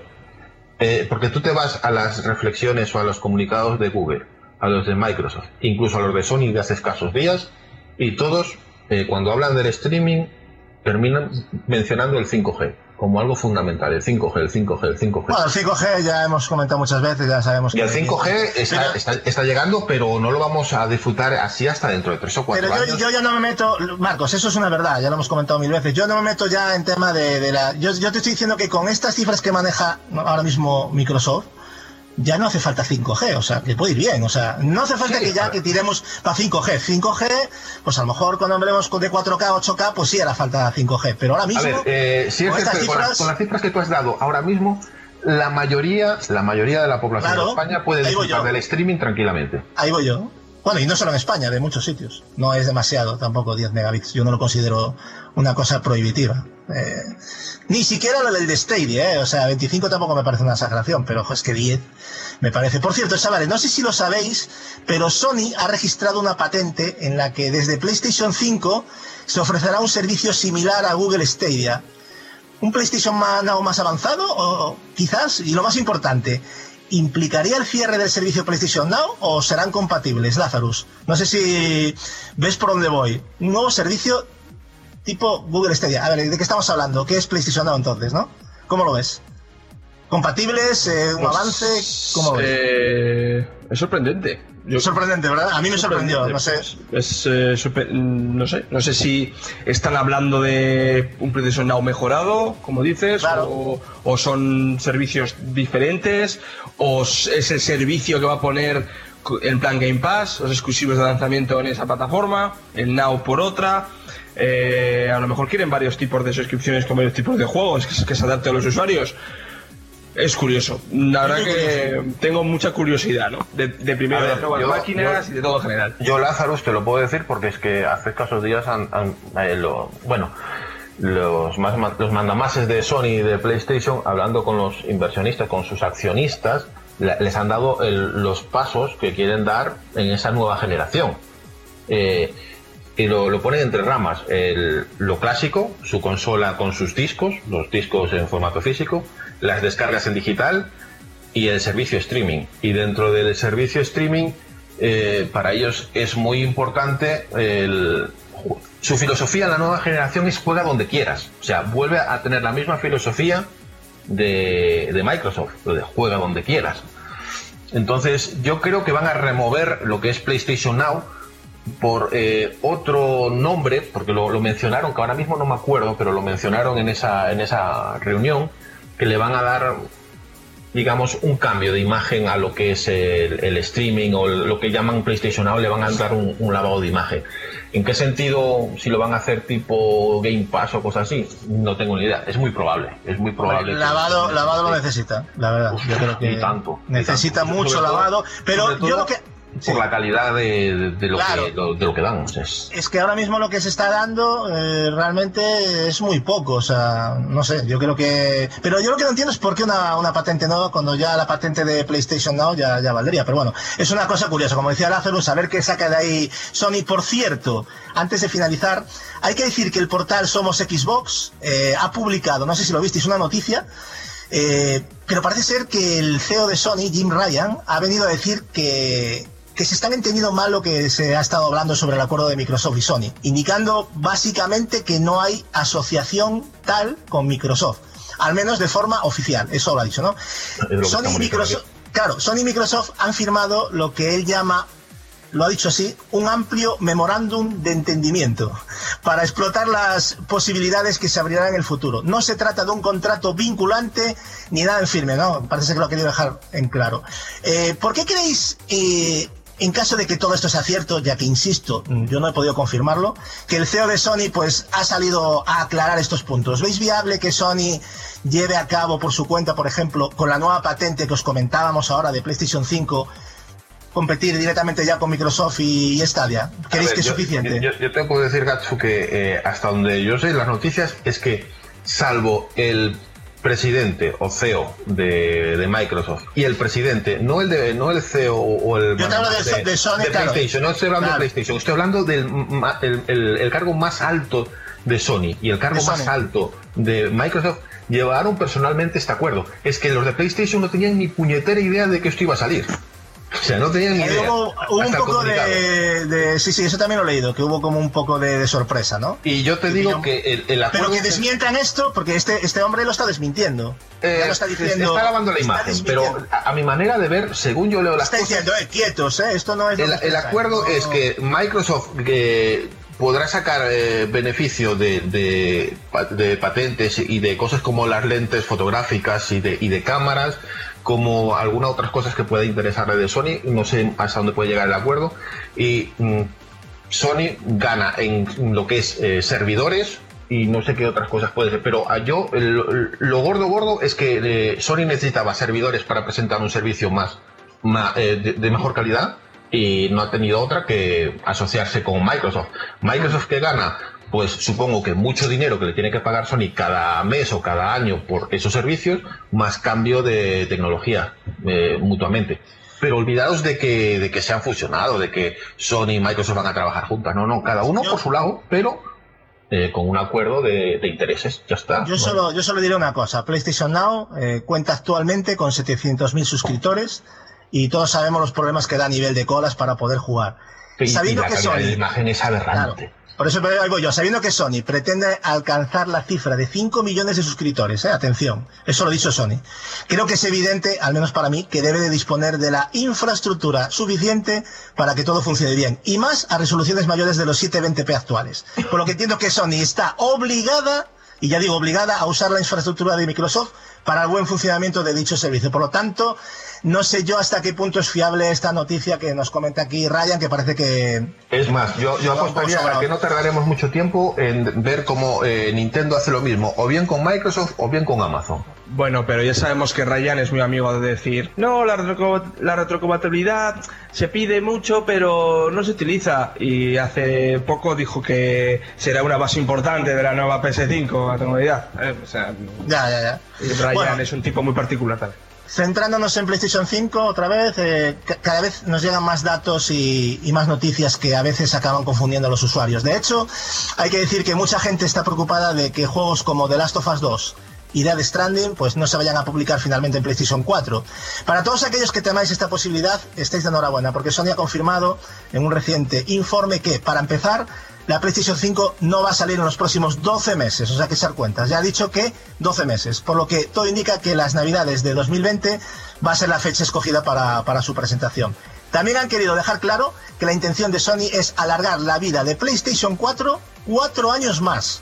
Lo más importante, confirmando todos los títulos que se han anunciado para, para PlayStation 4, lo cual es, está bastante bien. Marcos, rápidamente, tú siempre has pensado que la retrocompatibilidad no era algo que fuera a ser de peso a la hora de decidirse por una consola. ¿Realmente sigues creyendo que si PlayStation 5 no fuese retrocompatible, Sony tendría un problema o piensas que es algo anecdótico? Sigo pensando que es algo anecdótico. Para ti sigue siendo anecdótico, ¿no? Sí, sí. El resto, eh, es que lo dicen las propias estadísticas. Las propias estadísticas de, de- de la gente que juega a la retrocompatibilidad en, en Xbox One eh, lo dice. O Sí, sea, sí, la- eso, eso lo sabemos, pero ¿por qué las compañías se empeñan tanto ahora en esto? Entonces, a- a- algo Por que la se nos imagen. escapa, ¿no? Por la Es imagen. imagen simplemente. Sí. ¿Vos- ¿El resto qué pensáis? Eh, Leo, Edward, ¿alguien quiere decir algo? ¿No tenéis nada que comentar? Eh, bueno, a mí, a, mí, a, a mí me hubiera gustado ver eh, a principios de generación qué hubiera pasado si hubiera, si hubiera salido PlayStation 4 como salió y Xbox One, pues si hubiera salido, pues yo que sé, como salió la S, por ejemplo, con retrocompatibilidad y demás, a ver qué, qué, qué hubiera pasado. A ver, yo sí que estoy a favor de la retrocompatibilidad porque creo que todos tenemos unos amplios catálogos de consolas anteriores y creo que lo que más nos gusta es que la posibilidad de la nueva consola nos permita jugar a esos juegos anteriores, ¿sabes? Es necesario simplemente para quitarte, para tener nos gusta la añoranza, No, pero para tener acceso, porque correcto, ¿cuántos, o sea, cuántos juegos para no ahí? acumular tampoco... Exactamente, o sea, no todo el mundo va a tener su 360 o su Xbox original ahí conectada, ni su Play 3 ahí conectada o Play 2, ¿sabes? O sea, si te compras una máquina nueva, también es para que esa máquina nueva sustituya a la anterior. No solamente en espacio de, de- de- de juego donde quieras colocarla, sino también por el tema de catálogo. Creo que lo veo algo necesario en cualquier plataforma.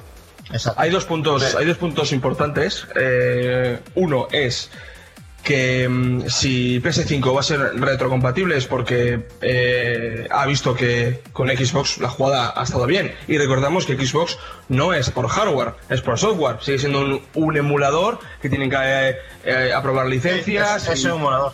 y toda la pesca. O sea, hay un departamento muy importante en la división de Xbox destinado a la, a la retrocompatibilidad. Y ya no solo con 360, sino con la Xbox original. Entonces, ahí vemos eh, una impresión importante donde pues parece ser, según los datos, que la gente lo utiliza. Y más viendo cómo salen remasters gratuitos. Hablo que acabo de jugar Splinter Cell Conviction en la Xbox One X y es un remaster gratis. O sea, es, em, em, siguen invirtiendo y haciendo cosas para, para poder eh, a los usuarios que nos lleguen juegos. A ver, eh, tenemos que tener en cuenta de que la, la arquitectura de la PlayStation 5 le hace súper eh, facilitar la, la compatibilidad con PlayStation 4. O sea, es, es tan sencillo que ponerle ese plus es un plus. Sí, hay que admitirlo, es un plus el, el tener retrocompatibilidad. Y otra Pero es un cosa, plus- es un plus que en, en cierta manera no le cuesta tanto como por ejemplo a- a hubiera hecho eh, tener que integrar chips adicionales para hacerlo compatible con PlayStation 3. Entonces, ¿no es sencillo hacer la retrocompatible con PlayStation 4? Sí, muy, muy sencillo. Lleva procesador AMD, lleva... ta- ta- O sea, muy sencillo. E incluso le podemos dar mejoras con el disco duro, con, con parches a los juegos de PlayStation 4. Pues genial. Ahora bien, yo lo que digo es que, sí, mi manera de ver, ¿eh? la gente cuando va a comprar una nueva consola eh, lo compra por los nuevos juegos, los nuevos servicios que le ofrecen, ese, ese, ese jugo. No tanto. eso es evidente, retrocompatible o no retrocompatible? Si no es retrocompatible, no la compro, ¿eh? No, No, yo eh, creo que eso evi- evidente ayuda no. o, o- gusta, porque, coño, puedo jugar a mis juegos de antes en ella sin tener que cambiar de consola. Pero no es el aliciente principal a la hora de comprar una consola. No, Mi manera de verlo, vamos. completamente de acuerdo, Marcos. No es un agente principal. Por, o sea, y en el caso de Sony todavía es más curioso. Por la otra razón que me faltaba por dar, que era por tus juegos digitales comprados. O juegos digitales comprados eh, te van a decir que esos juegos digitales, ya de ahí, por ahorrarse costes con los físicos y tal, tal, que los digitales tienen que pasar a tu nueva consola, tus compras, y también es un enfrente al PC, porque en PC no hay generaciones, tú compras juegos en PC, te duran mientras tengas la cuenta en cualquier PC. Pues esto también es como, eh, no por hacer el rival porque juegan en otra liga, pero sí como decir, mira, tus juegos digitales serán compatibles con tu nueva consola. Y, y sigue habiendo mucho mercado en el tema de los remasters. Last of Us remasterizado ha vendido 5 millones y medio de copias. Y lo miré hace tiempo, no sé por cuánto irá ahora. Eh, un charter de trilogía remasterizado, pues fácil te habrá vendido 4 o 5 millones también. O sea, ahí también hay mercado en el tema de los remaster y Sony lo ha, lo ha demostrado. Os recuerdo que Sony le quitó a la PS3 Fat de un plumazo la retrocompatibilidad. Se la fumó por el forro. Y los datos le han dado la razón en tema de ventas y en tema de, y en tema de pasta, sin ninguna duda. Entonces, eh, que Bueno, PS5 sea, sea retrocompatible no me parece para nada raro y, es, y vamos, y os, y os En que cualquier sea. caso, es algo que están haciendo hincapié por algo, evidentemente. Ya cada uno ya que ponga la, la- la importancia donde quiera, evidentemente Marcos tiene su opinión. Yo se lo preguntaba él directamente porque sé que a él no le parece demasiado importante. A mí sí me lo parece. No determinante, pero sí es importante. No son los pequeños detalles que al final es como eh, que funcione la aplicación de YouTube en una consola. Fijaros en, en la Switch el coñazo que están dando, que estaban dando con eso, ¿no? Pues ese tipo de cosas que al final hacen que un sistema sea mejor. Simplemente eso yo creo que es totalmente significativo. Eh, por eso yo lo digo. yo lo- que digo- Finalizando, Marcos, perdona, sí, no es que, no, no es, no es que no sea importante, yo, si lo tiene, para mí es un añadido, es un plus. Pero yo lo que digo, Gatsu, es que la gente no va a escoger eh, una consola en- entre si es retrocompatible o no es retrocompatible. Eh, No, me compro pero- esta porque es retrocompatible. No, es un añadido, bien, o No, sea. pero cuidado, cuidado. Yo lo quiero. No juguemos, perfecto. no juguemos con esto, no juguemos con esto porque, y quiero que dejar aquí el tema, no juguemos con esto porque una persona que se vaya a valorar en comprar Play 4 o One, a lo mejor dice, hostia, reto compatible, pues me pillo la One. Cuidado, ¿eh? Eso puede pasar, ¿eh? Vale, yo no digo que no, pero la que cifra tenga cierta cantidad de juegos y que le interese tirar para atrás, mm, yo eso lo vería respetable, pero entiendo perfectamente lo que dices y hasta estoy de acuerdo, ¿eh? Ojo, no quiero decir todo lo contrario. O sea, que bueno, si, vamos. mí, si tiene retrocompatible, perfecto, yo encantado. Yo lo aplaudo. Evidentemente, todo lo que sean puertas abiertas siempre lo hemos defendido aquí en el punto de mira, efectivamente. Bueno, y vamos con más noticias interesantes. En esta ocasión comentar la información sobre algunos futuros lanzamientos, como el- lo nuevo de Dead Down, compañía que muchos recordaréis por juegos como God of War Chains of Olympus, God of War eh, Ghost of Sparta para PSP. Y, como no, del controvertido The Order 1886 para PlayStation 4. No sabemos mucho de de- Deformers, Deformers. Deformers también. Bueno, eh, he, puesto los más significativos, tienen, tienen alguno más. Eh, qué troll que eres. Eh, bueno, no sabemos mucho del, del nuevo título, aunque lo que podemos decir es que llevan un tiempo trabajando con un videojuego de acción para consolas. Es lo, que sabemos. Lamentablemente es prácticamente imposible que, se trate de la secuela de The Order 1886, ya que la franquicia pertenece a Sony, ya lo sabéis, la cual pues encargó en su momento a Red Down y también a, Santa Mónica el, proyecto. Un juego que todos sabéis eh, por el maltrato que pasó a, nivel prensa, eh, la cual lo tacharon de juego mediocre en muchos casos, pero que curiosamente en nuestro país fue un éxito de ventas. Aunque la intención de Red Down era, era adquirir los derechos de The Order en propiedad, que lo han dicho, no ha podido ser posible a día de hoy por temas relacionados con la, con la evolución del estudio, parece ser, el cual, bueno, se ha metido de lleno en la realidad virtual, todos sabéis, en PC, con juegos como Lone Echo, videojuego que os invito a, ver gameplays, y el futuro Lone Echo 2 también. Dicho esto, y brevemente, antes de nada, Marcos, eh, ¿qué opinión tienes sobre el estudio independiente Red Dead Down y qué te esperas de, ese supuesto videojuego, al parecer multi, de acción para, para consolas? ¿Crees que podrían haber adquirido también la saga de Order y trabajar con ella de algún modo? ¿O cómo, cómo ves todo esto? que es, una, es un estudio que tiene un trabajo técnico brillante, pero no sé hasta qué punto sus títulos eh, logran que ese estudio pueda dar un salto de calidad importante. No sé cuánto personal pueden estar trabajando en ese estudio.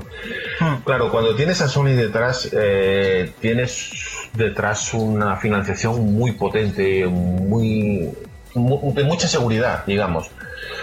Cuando navegas solo, no Claro. sé hasta qué punto. Eh, el Tiene juego de realidad virtual por el que se metieron, no sé hasta qué punto les ha dado beneficio. Cuidado, eh, que Lone Echo, no sé si lo has visto en Oculus Sí, yo sé, una yo sé qué pasada, juego, yo sé, sé de qué juego estamos hablando. Es un- Pero ¿cuántas unidades ha podido vender?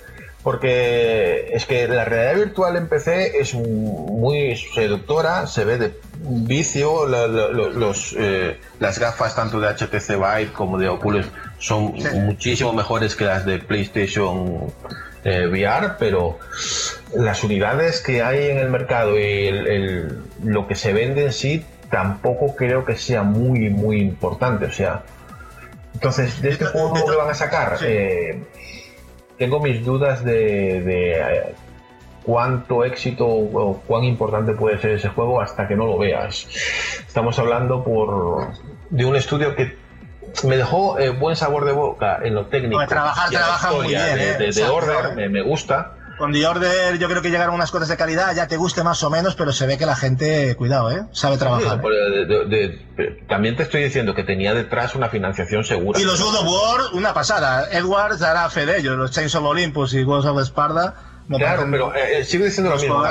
Eh, eso- esas cosas tremendas y, y geniales las estás haciendo con un salvavidas. Sí, con el paraguas de Sony, ya, ya. Claro, pero, ahora, ahora pero la, apuesta es, eh, a tu a tu libre albedrío. Como te salga mal, eh, ojalá le salga bien, que todos esperemos que salga bien. Por Pero, decirlo de una eh, manera, ¿a ti te parecería, os parecía, os lo lanzo a todos, os pareció un acierto que Microsoft o Sony se hicieran en propiedad con este estudio? Porque está un poco navegando Sí. solo por ahí. Es un Sí, buen momento, yo creo que, lo yo mejor creo que es un estudio que debería de- o, o navegaría mejor eh, teniendo a, un salvavidas grande detrás, o bien Microsoft o bien Sony que la, que la compren. Y, por ejemplo, Microsoft que dice que su nueva filosofía es darle libertad a los estudios. Pues mira, me parecería bien que Microsoft comprara ese estudio, darle su libertad y tener su puntazo, para hacer ¿eh? cosas para, para se, se llegó a se lo llegó a plantear Sony en un momento, ¿eh? en un momento dado, pero yo creo que para Microsoft sería también muy muy bueno, ¿no? Aparte que también le daría, ahora que están metidos en temas de realidad virtual, pues yo creo que es muy interesante, ¿no? Que un estudio así, ¿no? Y, y, y que da la calidad que da, porque los títulos están ahí. No han sacado muchos, pero lo que hay, yo creo que es gente que se ve, No, son de esos estudios yo- que tienen yo- sella, sello, Yo, ¿sabes? yo solo qui- quiero recalcar eso, que no me parece un muy mal estudio, todo lo contrario, me parece un, gra- un gran estudio. Lo que pasa es que si comenzamos a mirar la historia y todos intentamos recordar, cuando un estudio que hacía triples A pasa a estar solo, a no tener un colchón detrás, el atrevimiento, el, el tira para adelante un proyecto es muy complicado y sabemos que como uno salga mal, no es un estudio Que, potente como ver, para. no, no, pero no, no te lleves al, al engaño que Red Down no es que haya, le haya ido mal, porque ya te digo, no ha vendido mal con The Order, aunque, aunque parezca mentira, no ha vendido mal. Lo que pasa es que han hecho una, el estudio ha evolucionado y han querido tomar un camino por su cuenta, ¿sabes? En vez de hacer proyectos para los demás. No es porque diga, ah, es que no nos compran nuestros juegos, nadie, no, no, no. No, no, no, O sea, si yo no lo digo Ha por sido eso, un cambio en la, si, te- si, si vas un poco a la historia del estudio, es por esto, ¿no? Por eso me parece un estudio que está un poco Claro, ahí- pero no, no, si yo estoy de acuerdo en lo que está diciendo, solo digo que ahora están eh, navegando solos.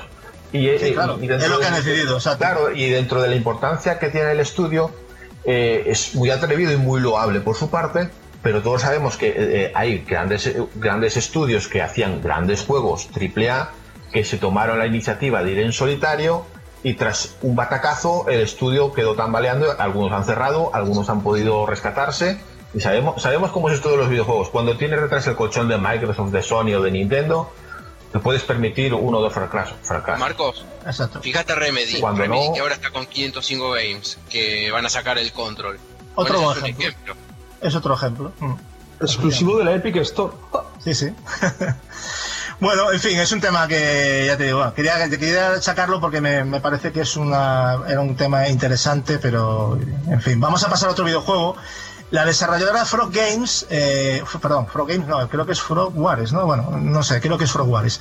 Eh, nos ha sorprendido recientemente con, con un nuevo tráiler del videojuego de Sinking City, un videojuego de acción, aventura y terror inspirado en el inquietante y terrorífico mundo de Lovecraft y basado en el juego de rol de mesa La Llama del Zulu que bueno, mucha gente desconoce, pero que tendremos en las tiendas el, el próximo 27 de junio, tanto en Xbox One como Play 4 y PC. Eh, ¿Alguien que haya visto el extenso tráiler que quiera comentar algo sobre él? que en- la comparación que hiciste en el chat interno me parece la más acertada del mundo. Eh, tras verlo, es un juego que no sé hasta qué punto va a tener un éxito importante. Es un Ajá. juego que lo veo de nicho y muy. ¿Cómo, cómo era el título? Porque lo, fue uno de los primeros que compré en PlayStation 4. Murder. Murder, Suspect. Ese. Sí, Murder de Soul Suspect, sí. se, parece una barbaridad ese tipo de juego. Sí. No sé, Da, da, da mal rollo porque se la pegó bien Murder, la verdad, y, y prometía es, también. es un juego que veo que va a tener su, su nicho, pero visto el gameplay, a, a estas horas, a estos- en estos momentos me genera duda. Pero no sé, a ver. Eso, a ver, yo, yo realmente es un juego realizado con Real Engine 4, me parece que pinta muy bien gráficamente, es un juego de corte de mundo abierto, donde vamos, vamos a poder explorar la ciudad de Oakmont, parece ser lo- por lo que he podido leer y por lo que nos ha mostrado, y es de corte muy similar al de Murderer, ¿no? Tiene un toque ahí también de, de investigación, de acción, ¿no? No sé si ya va, ya va a tener el sigilo que sí tenía Murderer, pero yo creo que por ahí van a ir los tiros, ¿eh? Eh, si no recuerdo verdad- mal, en, en Murder Soul Suspect no pegaba ni un, ni un solo tiro. Eh, era, era, bueno, era acción aventura, no tenía, no tenía demasiada acción, pero sí, sí llegaba a tener, pero era más eh, poderes que otra cosa, más que tiros. Aquí me recuerda, yo hice otra comparativa en el chat interno, un poquito a Alan Wake. Recuerda esa cámara, ese como andan, eh, no sé, me- ciertas con misterio, todo así, un poquito de ruido. Eh, no sé, tengo ciertas. Mal rollete, mal rollete da. Edward, tú no sé si te gustó, te llamó la atención algo el juego. A mí, a mí sí, todo lo que sea rollo los cranianos, a mí, a mí me llama, me llama muchísimo, y la verdad. Eh, sí, a ver, podría tener un, a ver, yo no juego el Murdered, pero sí que lo vi, lo vi bastante, vi bastantes gameplays, y sí, tiene, tiene ese aire de, de misterio y posiblemente tenga su toque de investigación, pero también me recuerdo la comparativa que hizo Lazarus del Alan Wake por el tema también de, mm, de los disparos y los seres sobrenaturales que puedan salir. No sé, a ver, yo con el tema del auge que, que están teniendo ciertos juegos doble A, yo le daría su, su eh, mi beneficio de la duda, ya que el último juego así, los cráneos, ha sido el Call of Zulu y ha salido así más o menos con críticas un tanto regulares. Eh, a ver, a ver qué, qué tal qué tal sale este, porque técnicamente no está mal. Jugablemente, mm, bueno, nada nada del otro del otro mundo por lo que vi por lo que vi en el gameplay, pero puede ser una propuesta bastante interesante. Bueno, y sobre el Murder no te preocupes que Lazarus te regalaría incluso uno, porque están tirados, de- te, los, te los tiran a la cara. Entras en Game, te dicen, hola, buenos días, tome el Murderer, y te vas, Si te lo, lo- llevas de regalo. Si, si lo encuentras, porque con el. Bueno, es verdad, cuidado, el- se está agotando. Con el Call of Chulu yo pensaba que iba a ser un juego que iba a bajar de precio drásticamente, pero no ha Mm, sido sí. así. Y yo ha no me lo sido así. compré. Y me voy a quedar sin él. Pero que... no ha sido así, es un juego que sigue valiendo 40, 45 euros y yo pensaba que a día, de hoy valdría 19,95. Por eso con el, Sin- con el Sinking City este tengo mis dudas. Si comprarlo de salida porque me llama la atención ese tipo de juegos o, o esperar un poquito. Sí, porque luego te puedes quedar sin él. Ya, ya tiene pasado. Ah, también, ta- para mencionárselo a Lazarus, que es, eh, está muy, muy atento, también exclusivo del Epic Store. Bueno, eh, vamos, y, si no sé, no sé si recordáis la, la polémica que hubo hace unos meses con un videojuego llamado Judgment, lo nuevo de los responsables de la famosa franquicia Yakuza, el cual fue, fue retirado de las tiendas porque uno de los protagonistas del videojuego, el, un tal Pierre Taki, pues fue acusado de consumir estupefacientes, ¿no? Pues bien, esto ya es cosa del pasado, ya que el juego volverá a distribuirse en Japón el próximo 18 de julio, aunque nosotros tenemos que esperar al 25 de junio para hacernos con él. Eh, chavales, ¿qué opináis de este juego y qué os parece toda la polémica montada en su entorno y que finalmente salga de nuevo a la venta? Leo, por ejemplo. No sé si te suena esto o a lo mejor te estoy pillando un poco contrapié. No, no, no, lo, lo- había leído la noticia, pero no es un juego que me interese, entonces medio como que paso de él. Pero, el tema de, ¿qué te parece que dejen de producir un juego porque el protagonista consuma estupefacientes? O sea, ¿a ti te parece que hemos llegado a una estupidez? No, estamos de acuerdo, ¿no? Me parece Sí, que no sí. tiene nada que ver, ¿no? O sea, ¿por qué retirar el juego del, del mercado? Porque un... Si es no por sé. eso hay tantos juegos violentos y con tantas cosas de desnudos y demás que tampoco podían haber salido a la venta, ¿no? Es como No sé, dar ejemplo, ¿no? Es, muy, es algo muy japonés, no sé si es tema japonés Es, o es- más por eh, es, la tradición japonesa, es que ver que tu, tu empresa, o sea, algo de tu empresa, un producto de tu empresa esté empañado por una imagen de algo malo, eh, para ellos es ofensivo. Entonces, eh, es que yo creo que va por todo tiros. eso con tal de que la imagen de su empresa, de su trabajo, no quede dañada. Entonces, es, es cosa muy japonesa, o sea, es meternos ya en, en, en una filosofía totalmente distinta o chocante a la nuestra. en El sentido. juego, el juego que sepáis que es, un, es una aventura de acción e investigación, no es que sea un Yakuza en concreto, ¿vale? Lo que sí me ha llamado la atención es que se ha confirmado que va a llegar en castellano, lo cual ya me parece para aplaudir. Espero que mantenga la palabra y que, y que finalmente salga, salga en castellano. También, perdón, también estos días hemos tenido una grata sorpresa por parte de Team Ninja que bueno, ha enviado a algunos usuarios una alfa cerrada del Nio 2, la cual por cierto he podido jugar gracias a mi colega Yendi que me facilitó un código para, para poder echarle el guante. No sé si habéis visto el gameplay o habéis podido probar incluso la, la alfa cerrada, pero el juego se muestra, no sé, muy continuista en, en el 90% de lo que yo he podido probar. Esto no significa que, que sea nada malo, pero creo que hay cosas que, que podríamos comentar y valorar. Edward, tú como fan y seguidor de la franquicia, no sé si has podido jugar la alfa o, solo has podido ver los últimos gameplays publicados. En cualquier caso, ¿qué, qué nos puedes contar de Neo 2 y cuáles son tus expectativas? Pues bueno, me vi el walkthrough completo de la alfa y yo qué quieres que te diga, Yo- es que es el es el es exactamente el Sí. Neo original, exactamente igual. Lo único que he visto que han cambiado no, no sé, o sea, lo han lo han puesto un poquito más Souls, por así decirlo, en el sentido de que parece ser de que a nivel de historia ya no vas a llevar un personaje predefinido como era el caso de eh, no sé si se llamaba William o Walter, el protagonista del primer juego, eh, y aquí te lo creas. Era William. Un chico, una chica, da igual, pero aquí, aquí te creas el personaje. Eh, y aquí sí pues se ha, se ha eliminado, se ha eliminado eso.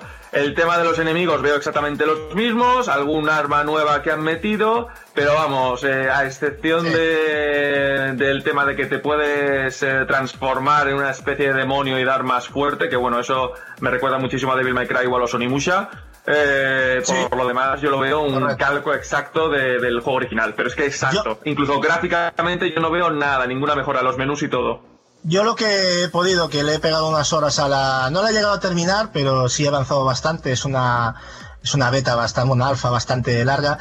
Eh, aunque hay cierta mejora gráfica, eh, el motor, no sé, luce un tanto desfasado. Ya en el primer título ya pudimos ver carencias en ese aspecto, yo por lo menos las considero así en la, en la generación que estamos, ¿no? Si lo comparamos con Sekiro, que no es la última maravilla tampoco, pero, pero bueno, ya se nota que las diferencias son, son muy evidentes y From Software tampoco es que sea muy, muy en, en líneas generales de, meter carga gráfica, pero ya se nota una diferencia, ¿no? Jugabilidad muy similar al, al, anterior título, como comentaba Edward también, ¿no? Aunque personalmente yo tengo un recuerdo más fluido, no tan fluido del, primer Nio que, lo que he visto en este Nio 2, ¿eh? Eh, al menos en la, en la alfa eh, también he notado una, nota, una notable eh, bajada de dificultad, sí que yo por lo menos lo he visto así, aunque sí es cierto que va en aumento progresivo a medida que vas avanzando durante el gameplay. Una cosa también que me llama mucho la atención es que podremos usar NPCs para que nos ayude a combatir, usando ciertos objetos que no son muy abundantes, pero que bueno, lo puedes llegar a utilizar. Hay gente que lo está criticando esto, pero no sé si querías decir algo, Edward, que me pareció como que querías interrumpirme. que cada vez por lo que estás diciendo, o sea, si puedes usar objetos para invocar NPCs, pues cada vez se está pareciendo más, as- más a la saga Dark Souls, que eso también te da la Sí. posibilidad. Y con respecto al tema Sekiro, a ver, aunque Sekiro tecnológicamente a lo mejor no sea el más puntero, eh, From Software siempre ha contado con que en el tema artístico lo compensa y mucho. Pero, Correcto. pero muchísimo. Y Nio, a ver, está bien y bonito, pero no, no llega a esos niveles de calidad artística. Sí, sí, sí. Y bueno, lo que decías tú, ¿no? Ya no manejaremos a William, podremos crear. No es que tengas un personaje femenino, es que puedes crear un personaje desde cero. O sea que, lo cual es bastante curioso. Y lo de los poderes. Sí, es lo que que- comenté. En lo que los poderes de, que hay de los yokai, que vamos a hacer a nuestro personaje bastante más poderoso, que no solo cambia la apariencia, sino que también las habilidades eh, y, y armas también, ¿no? Por lo que he podido probar. En fin, simplemente para terminar, eh, indicar que Nio 2 tiene previsto su lanzamiento en, en 2019, pero eh, seguimos, creo, ¿no, chicos? Sin saber una, una fecha exacta, pero seguramente se nos irá para después de, verano, aunque espero que no sea octubre, ¿eh, Marcos? Porque si no, vaya caos el mes, ¿eh? O yo, octubre, yo lo tengo decidido que es Gorrico. bueno, igual, el break, breakpoint, como se llama. Sí, sí, bueno, ya, que me vas a Ya contar tengo, ya. tengo entre ceja y ceja y ya. Yo fíjate que el Nio 1 ni siquiera lo he jugado todavía. Tú Yo lo jugué con, con Turo eh, y, y lo hemos estado jugando en cooperativo. No me lo he llegado a acabar, bien es cierto, he avanzado bastante, pero no me lo he llegado a acabar. Y a lo mejor algún día le doy un repasito antes de jugar al 2 y, y sobre todo por los DLCs, aunque tampoco es que Edward me haya dado mucho ánimo para jugar a los DLCs, pero bueno. No sé, Eh, supongo que me dejó un poco. eh, bueno, me deja la sensación de. un poco- Eh, yo me pasé con mucha ilusión, me gustó bastante el, el, el Nio, me, me gustó. Eh, me compré los DLCs que no salieron baratos y es que joder, lo que te jode de los DLCs es que duran una mierda. Cada DLC dura, dura muy poco, a nivel argumental te aportan una mierda y no solamente lo que te jode es que a nivel argumental aporten una mierda, es que encima los DLCs son continuación directa del final del juego, así que tócate los pies. Por cierto, Leo, eh, ya para finalizar, me dirijo a ti porque quiero que saber tu opinión y que se la digas a, a nuestros oyentes. ¿Qué me dices del nuevo juego llamado Baldo? Que sé que has estado por ahí publicitándolo. Sí, sí, me pareció un juego súper atractivo. Eh, como estos me parece que cada vez van a haber más, ¿eh? No sé, hay como una onda como que de repente hay un juego que, que marca un antes y un después y de repente va hay como 10 estudios indie cosechando y masticando un videojuego parecido y de repente un día para el otro, en un año salen como 5 juegos iguales. Y bueno, esta onda tipo Zelda con, con esta estética tan, tan Ghibli, preciosita me muy Ghibli, ¿eh? es que es muy Ghibli. A mí me parece el Nino Kuni, de hecho, o sea, es un Nino Kuni en potencia. pero muy atractivo, ¿eh? Sí, sí. Pero bien, ¿no? O sea, plataformas. O sea yo que me- no- me- no va fue una gran sorpresa, yo me enteré por ti, porque no, no sabía nada de este juego. La verdad es que me quedé un poco un tanto sorprendido. Aparte, el, el estudio no lo conozco, no sé cuál es, pero no es un estudio conocido. No, yo tampoco. Por eso no sé de, de otros proyectos. Pero bueno, qué bien, ¿no? O sea, te, te gustó, ¿no? Por lo que veo, por lo menos te llamó la atención. Sí, sí, sí, definitivamente. Y que sea multiplataforma me agrada todavía más. Así que Encima. lo podemos disfrutar todos, básicamente. ¿Quién sabe? Estos, estos son los típicos juegos que a lo mejor lo petan tanto que luego cualquiera Sony o Microsoft dice, ala, os co- compramos el estudio y venga, hacer juego para nosotros. Porque es el típico, ¿sabes? Que pinta que, que, oye, de ahí puede salir algo grande, ¿eh? La verdad. Para los pocos recursos, ¿verdad? Bueno, y creo que vamos a profundizar las noticias de actualidad, que como veis no han sido pocas eh, del todo, porque bueno, y, y peligro de mis compañeros, para dar paso al análisis de una de las secuelas más esperadas de los First Person Shooter, que se llama Rake 2. Enseguida nos metemos en materia.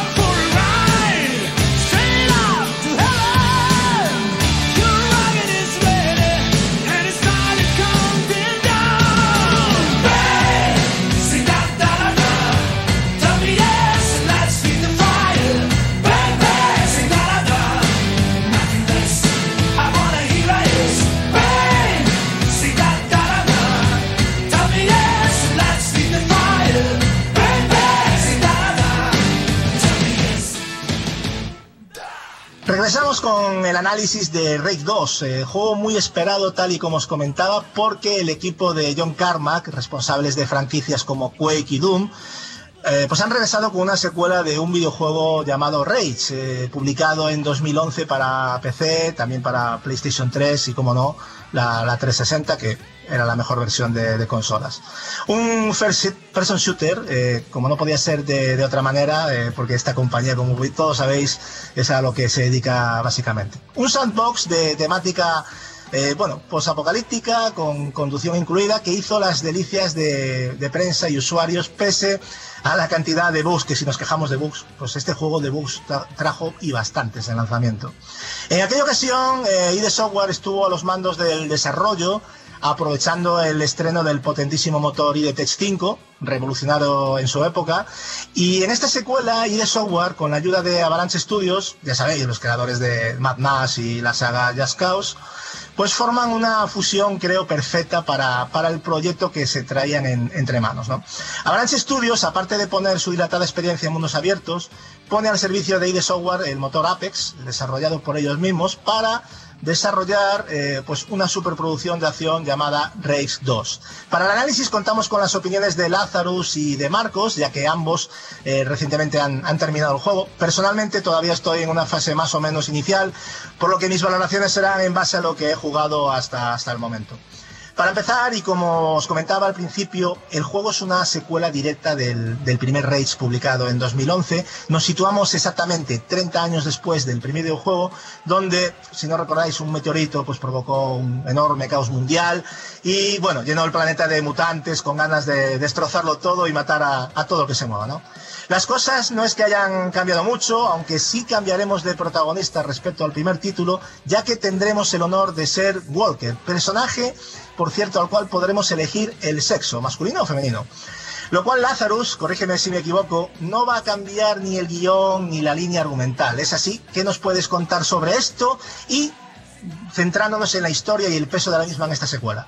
Mm, Como bien comentas, no cambia nada. Yo por lo menos eh, inicié el juego con los dos por ver qué cambio iba a tener y no cambia nada. Cambia evidentemente, es un juego que está doblado al castellano y, por y por lo tanto cambia evidentemente voz de masculino o femenino y fuera de eso es exactamente igual. Y a nivel, a nivel de llegando más allá, a nivel de historia del juego, pues eh, bueno, es un juego con que vamos, la historia tiene mm, yo muy poco Es una interés. historia muy lineal, ¿no? Digamos. Muy, muy, muy poco interés. Y ha- hay algunas zonas donde se esfuerzan un poquito más, pero tiene muy poco interés. No sorprende absolutamente nada, eh, y no apenas tiene, apenas tiene giros. Historia es floja. Eh, eso sí, hay que decir que, no sé si te pareció a ti, una curiosa introducción de personajes, ¿no? Más por estilo serie de televisión, donde se pausa la acción ¿no? y te ponen ahí, se pone la tía a hablar. Ahí, bueno, la tía, yo es que elegí una tía. Pero no sé si te. A mí me llamó la atención. Bastante Había un, chulo. un análisis que el epígrafo principal era eh, Rage 2 tiene mucha acción, eh, puede que demasiado pronto. Es, es- es Sí, todo sí, es que- muy rápido, no hay, no hay Todo muy precipitado, ¿no? Eso es como una declaración de intenciones muy directa desde el principio de decir, mira, aquí, aquí hablar pop, aquí vas a destruir todo lo que veas. Y, y bueno, es, es una forma de decirte, este es un juego un poquito diferente y hay gente que le gustará, hay gente más, hay, hay gente que menos. Yo sinceramente este juego por la historia no, no, no me lo he comprado, así que... Ya no fuiste engañado que- tampoco, ¿no? Así que, a pesar de que sí es cierto que mejor esperaba, porque el Rage 1, a pesar de que no tiene, no tiene una historia. Explotó mejor en el 1, ¿eh? Se explota mejor, quizás sorprende más. Sí, sí, es.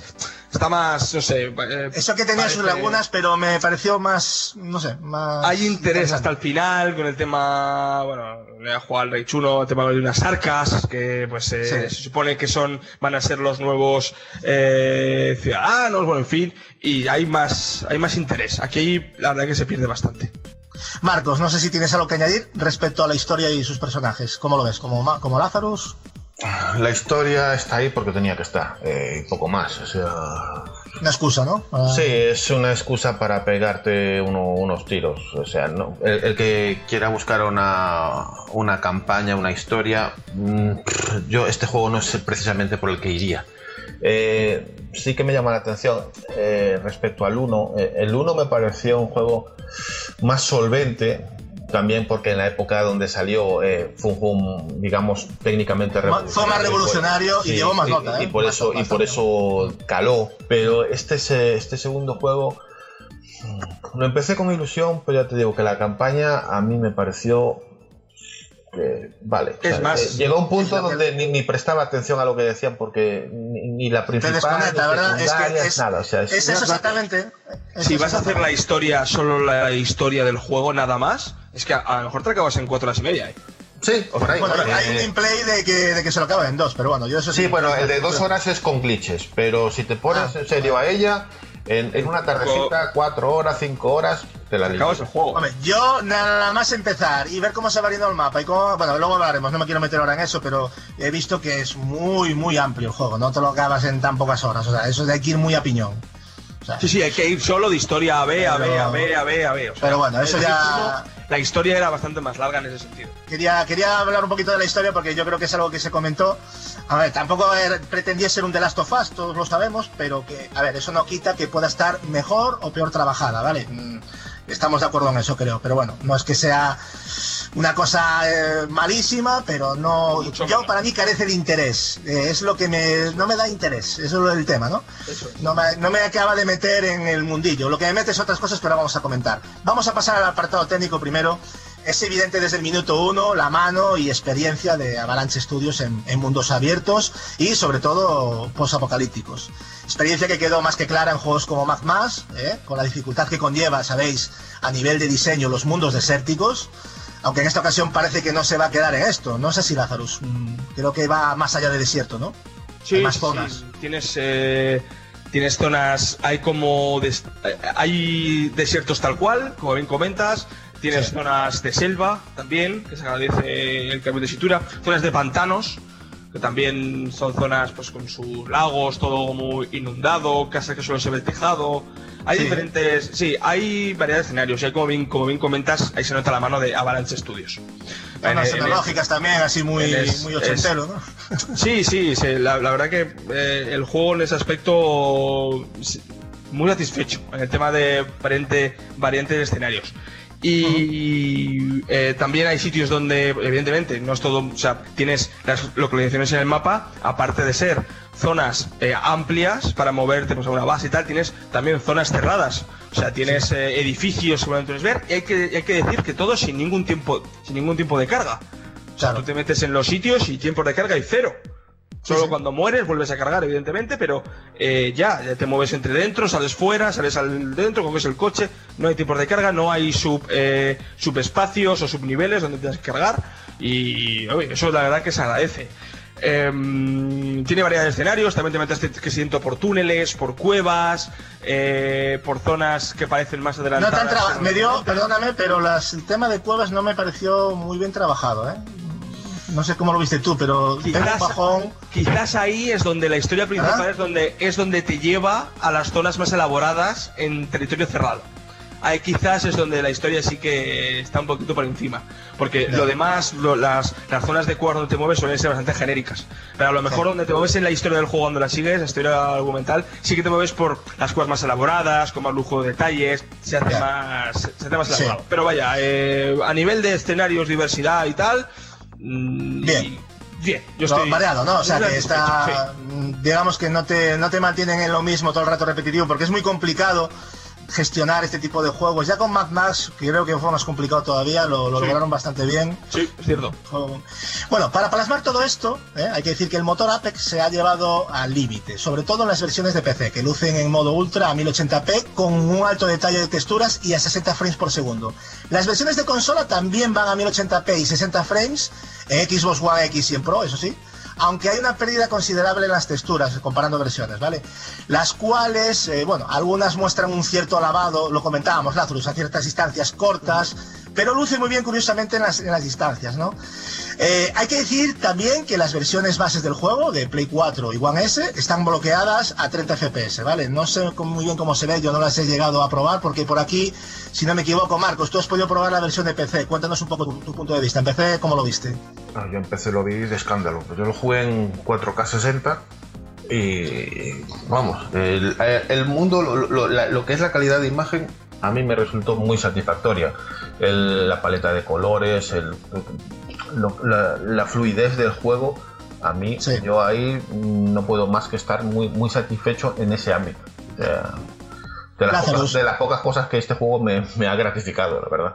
Visualmente, digamos que te ha, que te ha Sí, gustado entonces. sí. ¿Es lo que te esperabas, visto los trailers y todo, o lo viste por debajo? De primera, si quieres ver cómo el juego luce a 30 frames, so- solo tienes que ir a la One, grabar un vídeo y verlo después. Que a mí es lo que me ha pasado. Y con Eh, eso ya. Y con eso, Bueno, como ya- el vídeo grabado va a 30 frames, te haces una idea de lo que has jugado, cómo iría a 30 frames por segundo. Es bastante curioso. Ya que estás, Lazarus, ¿cómo fue? Porque tú lo jugaste en One X, ¿no? Sí, yo lo juego en X. Yo lo juego en X.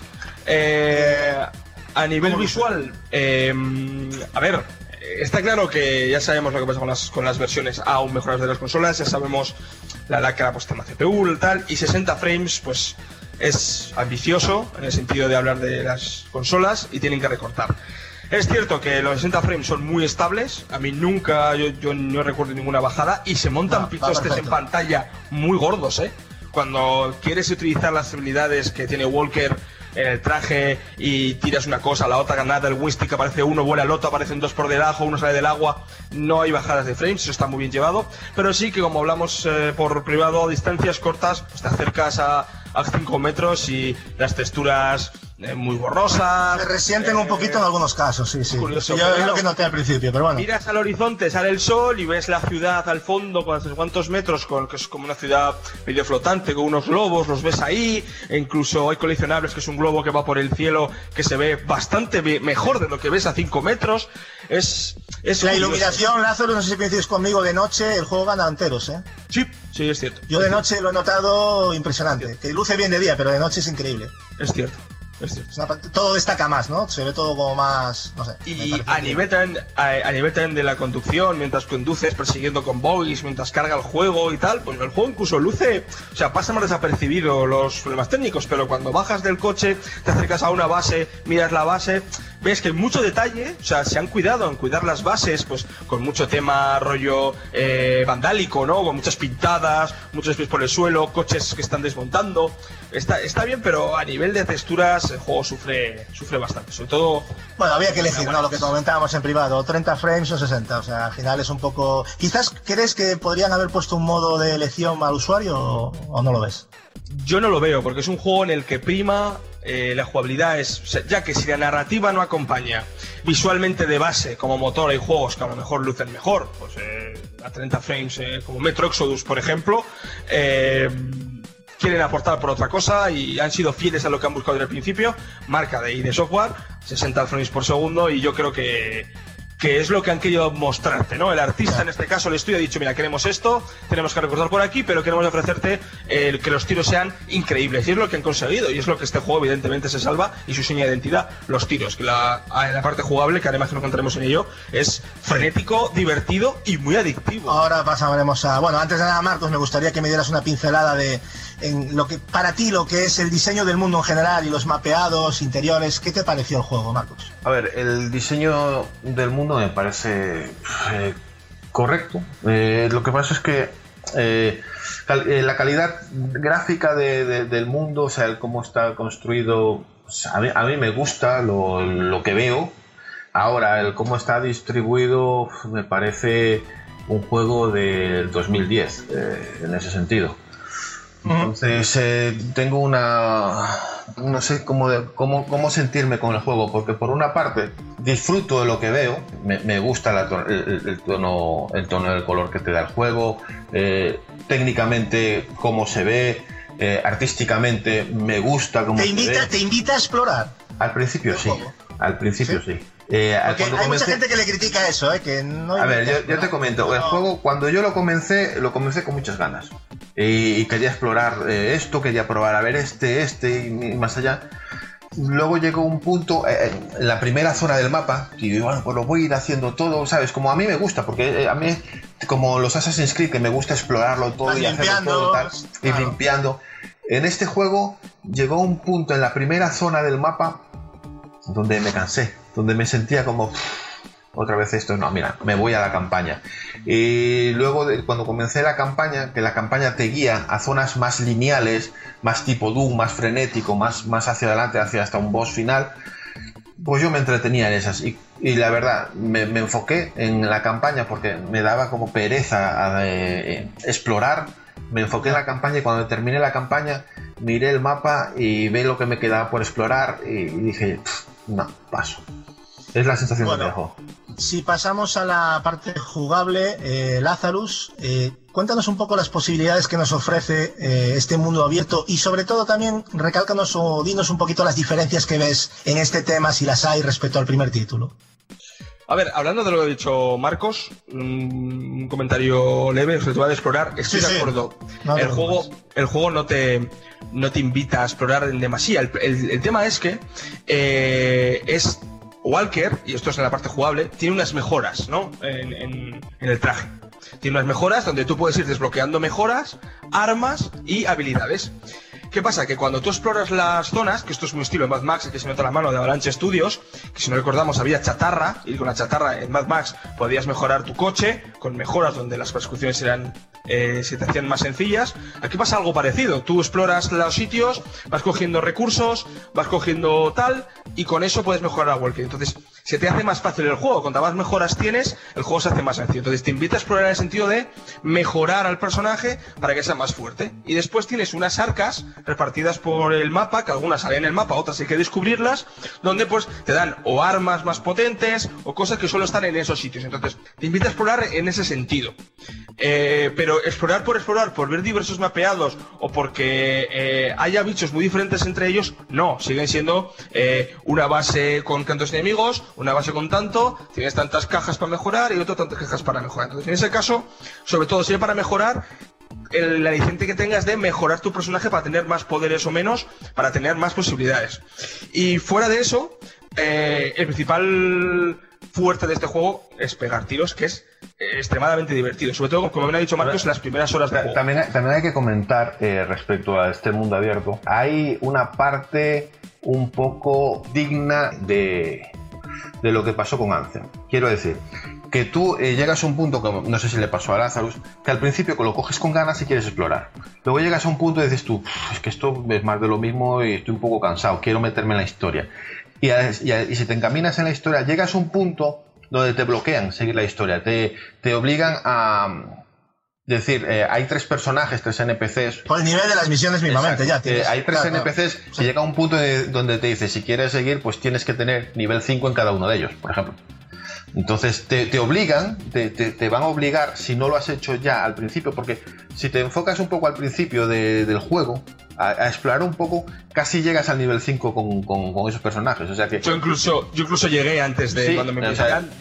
Yo ya estaba en el 5 de cada uno de ellos. Claro, yo, yo- yo- lo bueno es que cuando comienzas el juego lo coges con ganas y entonces en esos primeros compases y dices tú voy a explorar esto porque esto es lo que, lo que me va a, a- a dar potencia al personaje y, y lo coges con ganas hasta, hasta el, el punto que te aburres, pero eso te, te va a pasar en la primera zona.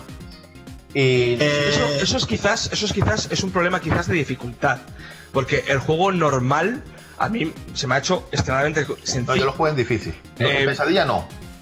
De todas maneras, chicos, ya que se está hablando de esto, yo creo que es bueno ya llegado a este punto decir que, o por lo menos aclarar a la gente que no es un juego lineal, porque da la sensación, creo, eh, corregirme si me equivoco. Ojalá- ojalá no, es- fuera no es un juego, no, no, pero no es un juego, me refiero, eh, mira por dónde voy a ir yo. No es un juego lineal de coger armas y ponerte a disparar, ya que son de suma importancia los tutoriales que nos ofrece el juego, ya que son bastantes acciones que vamos a poder hacer y que tenemos que recordar, ¿no? Para matar con garantías. No sé si esto os parece determinante, a mí me lo parece hasta ahora.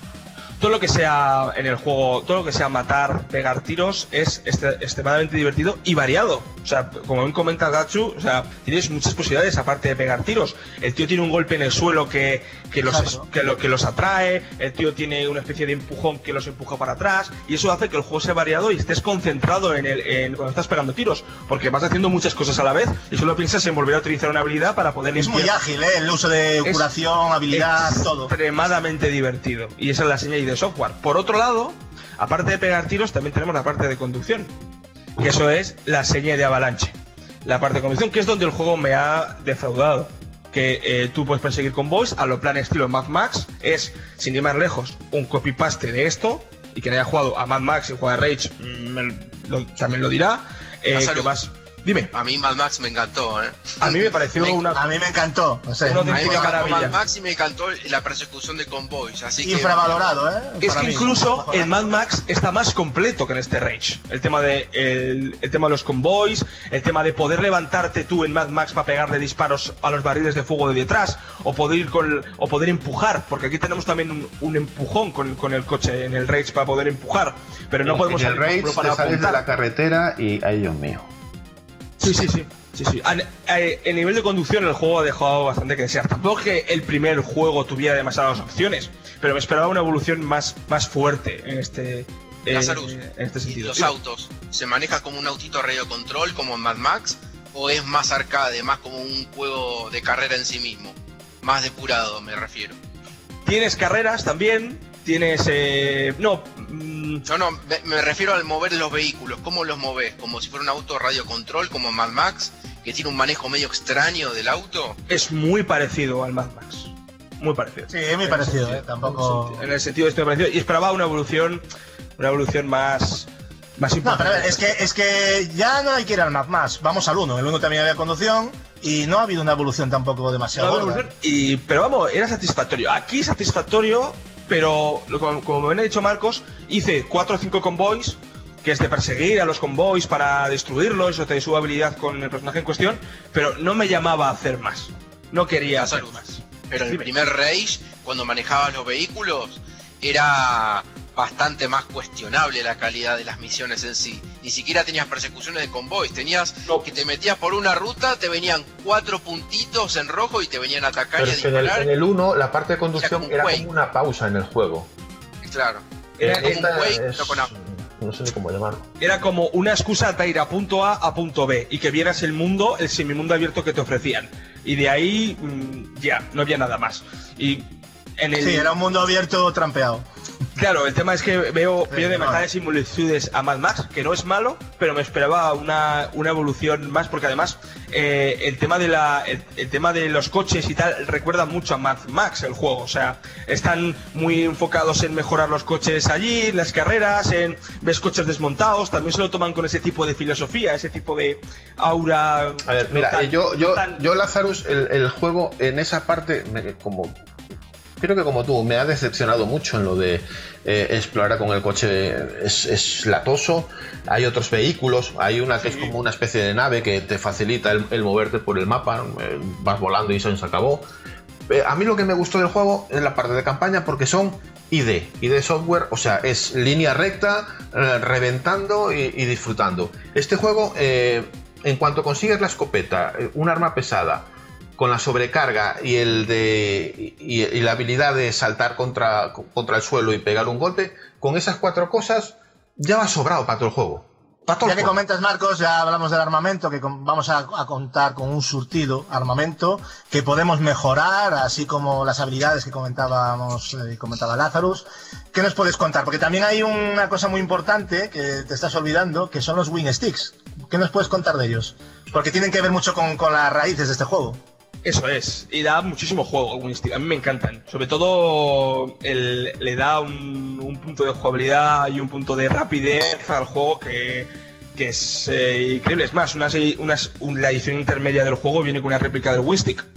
Entonces es, es, eh, una seña de identidad del juego y se utiliza hasta la saciedad. Tienes el Winstick. Además, hay una cosa que, no- que hemos, hemos pasado por alto con el tema de la jugabilidad, que sí que ha evolucionado mucho y me ha gustado mucho, que es el tema de las habilidades y la mejoría de habilidades. Tú tienes una rama bastante importante para subir las habilidades de personaje. O sea, Sí. para dar más saltos en el aire. Tienes, es, es bastante amplio. Y eso es lo que te invita a explorar para seguir mejorando esas habilidades. Tienes que conseguir feltrita, los, Eso los es. Puedes mejorar, eso es. Puedes mejorar cada arma. Puedes mejorar el traje. Puedes mejorar las. Los nanotritos creo que son de las habilidades, ¿no? Los Eso es, eso es. así. Pero ¿sabes Eso cuál es el fallo que le veo? Eh, El juego te, te da la opción de tener muchas habilidades, mucho tipo de arma, mucho lo- y es la sensación de que las quiero conseguir porque sí, porque en sí eh, pasarte el juego o la aventura o explorar no requiere que consigas eso. No requiere que tu personaje todavía sea más poderoso. No. Claro. Eh, en Ahí ese quiero llegar, sentido es- Marcos. Es, es, no, es que yo creo que ahí, yo creo que ahí es al revés, Marcos. Porque, pero entiendo lo que dices, te lo voy a explicar por qué. Porque hay, una, hay un arma que está muy cheta, que es la escopeta. Pero la idea es que tú mejores en habilidades, busques armas, o sea, es lo que se empeña eh, que hagas, ¿no? Para completar las mismas más exigentes. Pero es lo que dices tú, a lo mejor te acabas acostumbrando a la- al poder, tal, y a dos armitas y se acabó, ¿no? Al final eso es un fallo, entonces. Ah, es, que, aquí es os que a mí fue lo que me pasó, Gacho. Claro, con, es la escopeta, con una pesada claro. y con esas dos habilidades. Ya está, ya tienes suficiente. El tema- todo, Claro, todo. no El te tema- invita a explorar el resto de armas, o sea, no te daba ganas de probar otras y no, o sea, que ya El tema, realmente chicos, ya... es que es una contradicción, porque hay un desajuste. El tema es que si juegas al juego en pesadilla, para el que lo haya probado, el juego en pesadilla no puede ser tan rápido. Tienes que cubrirte más, tienes que jugar más tranquilo porque te pegan tres tiros y te matan.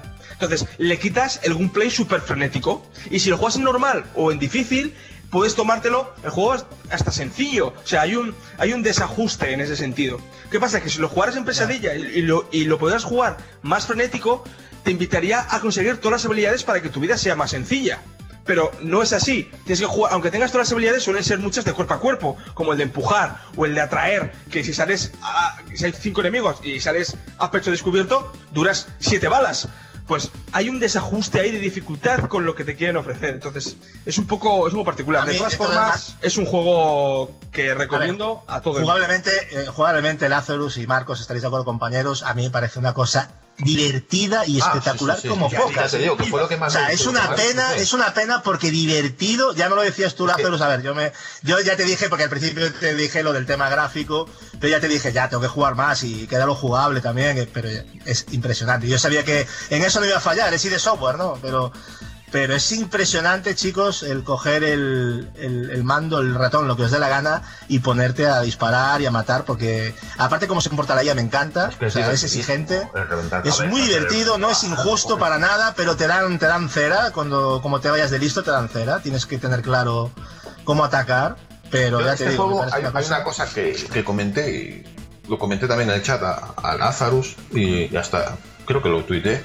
Es un juego que me da la sensación de que si hubiera sido un juego más tipo Doom, más lineal, hecho por ID Software, este juego eh, hubiera sido canela en rama. Tengo la sensación de que el imponer el mundo abierto no le ha favorecido del todo. Es la sensación ¿Queréis me que el coche al final es un obstáculo?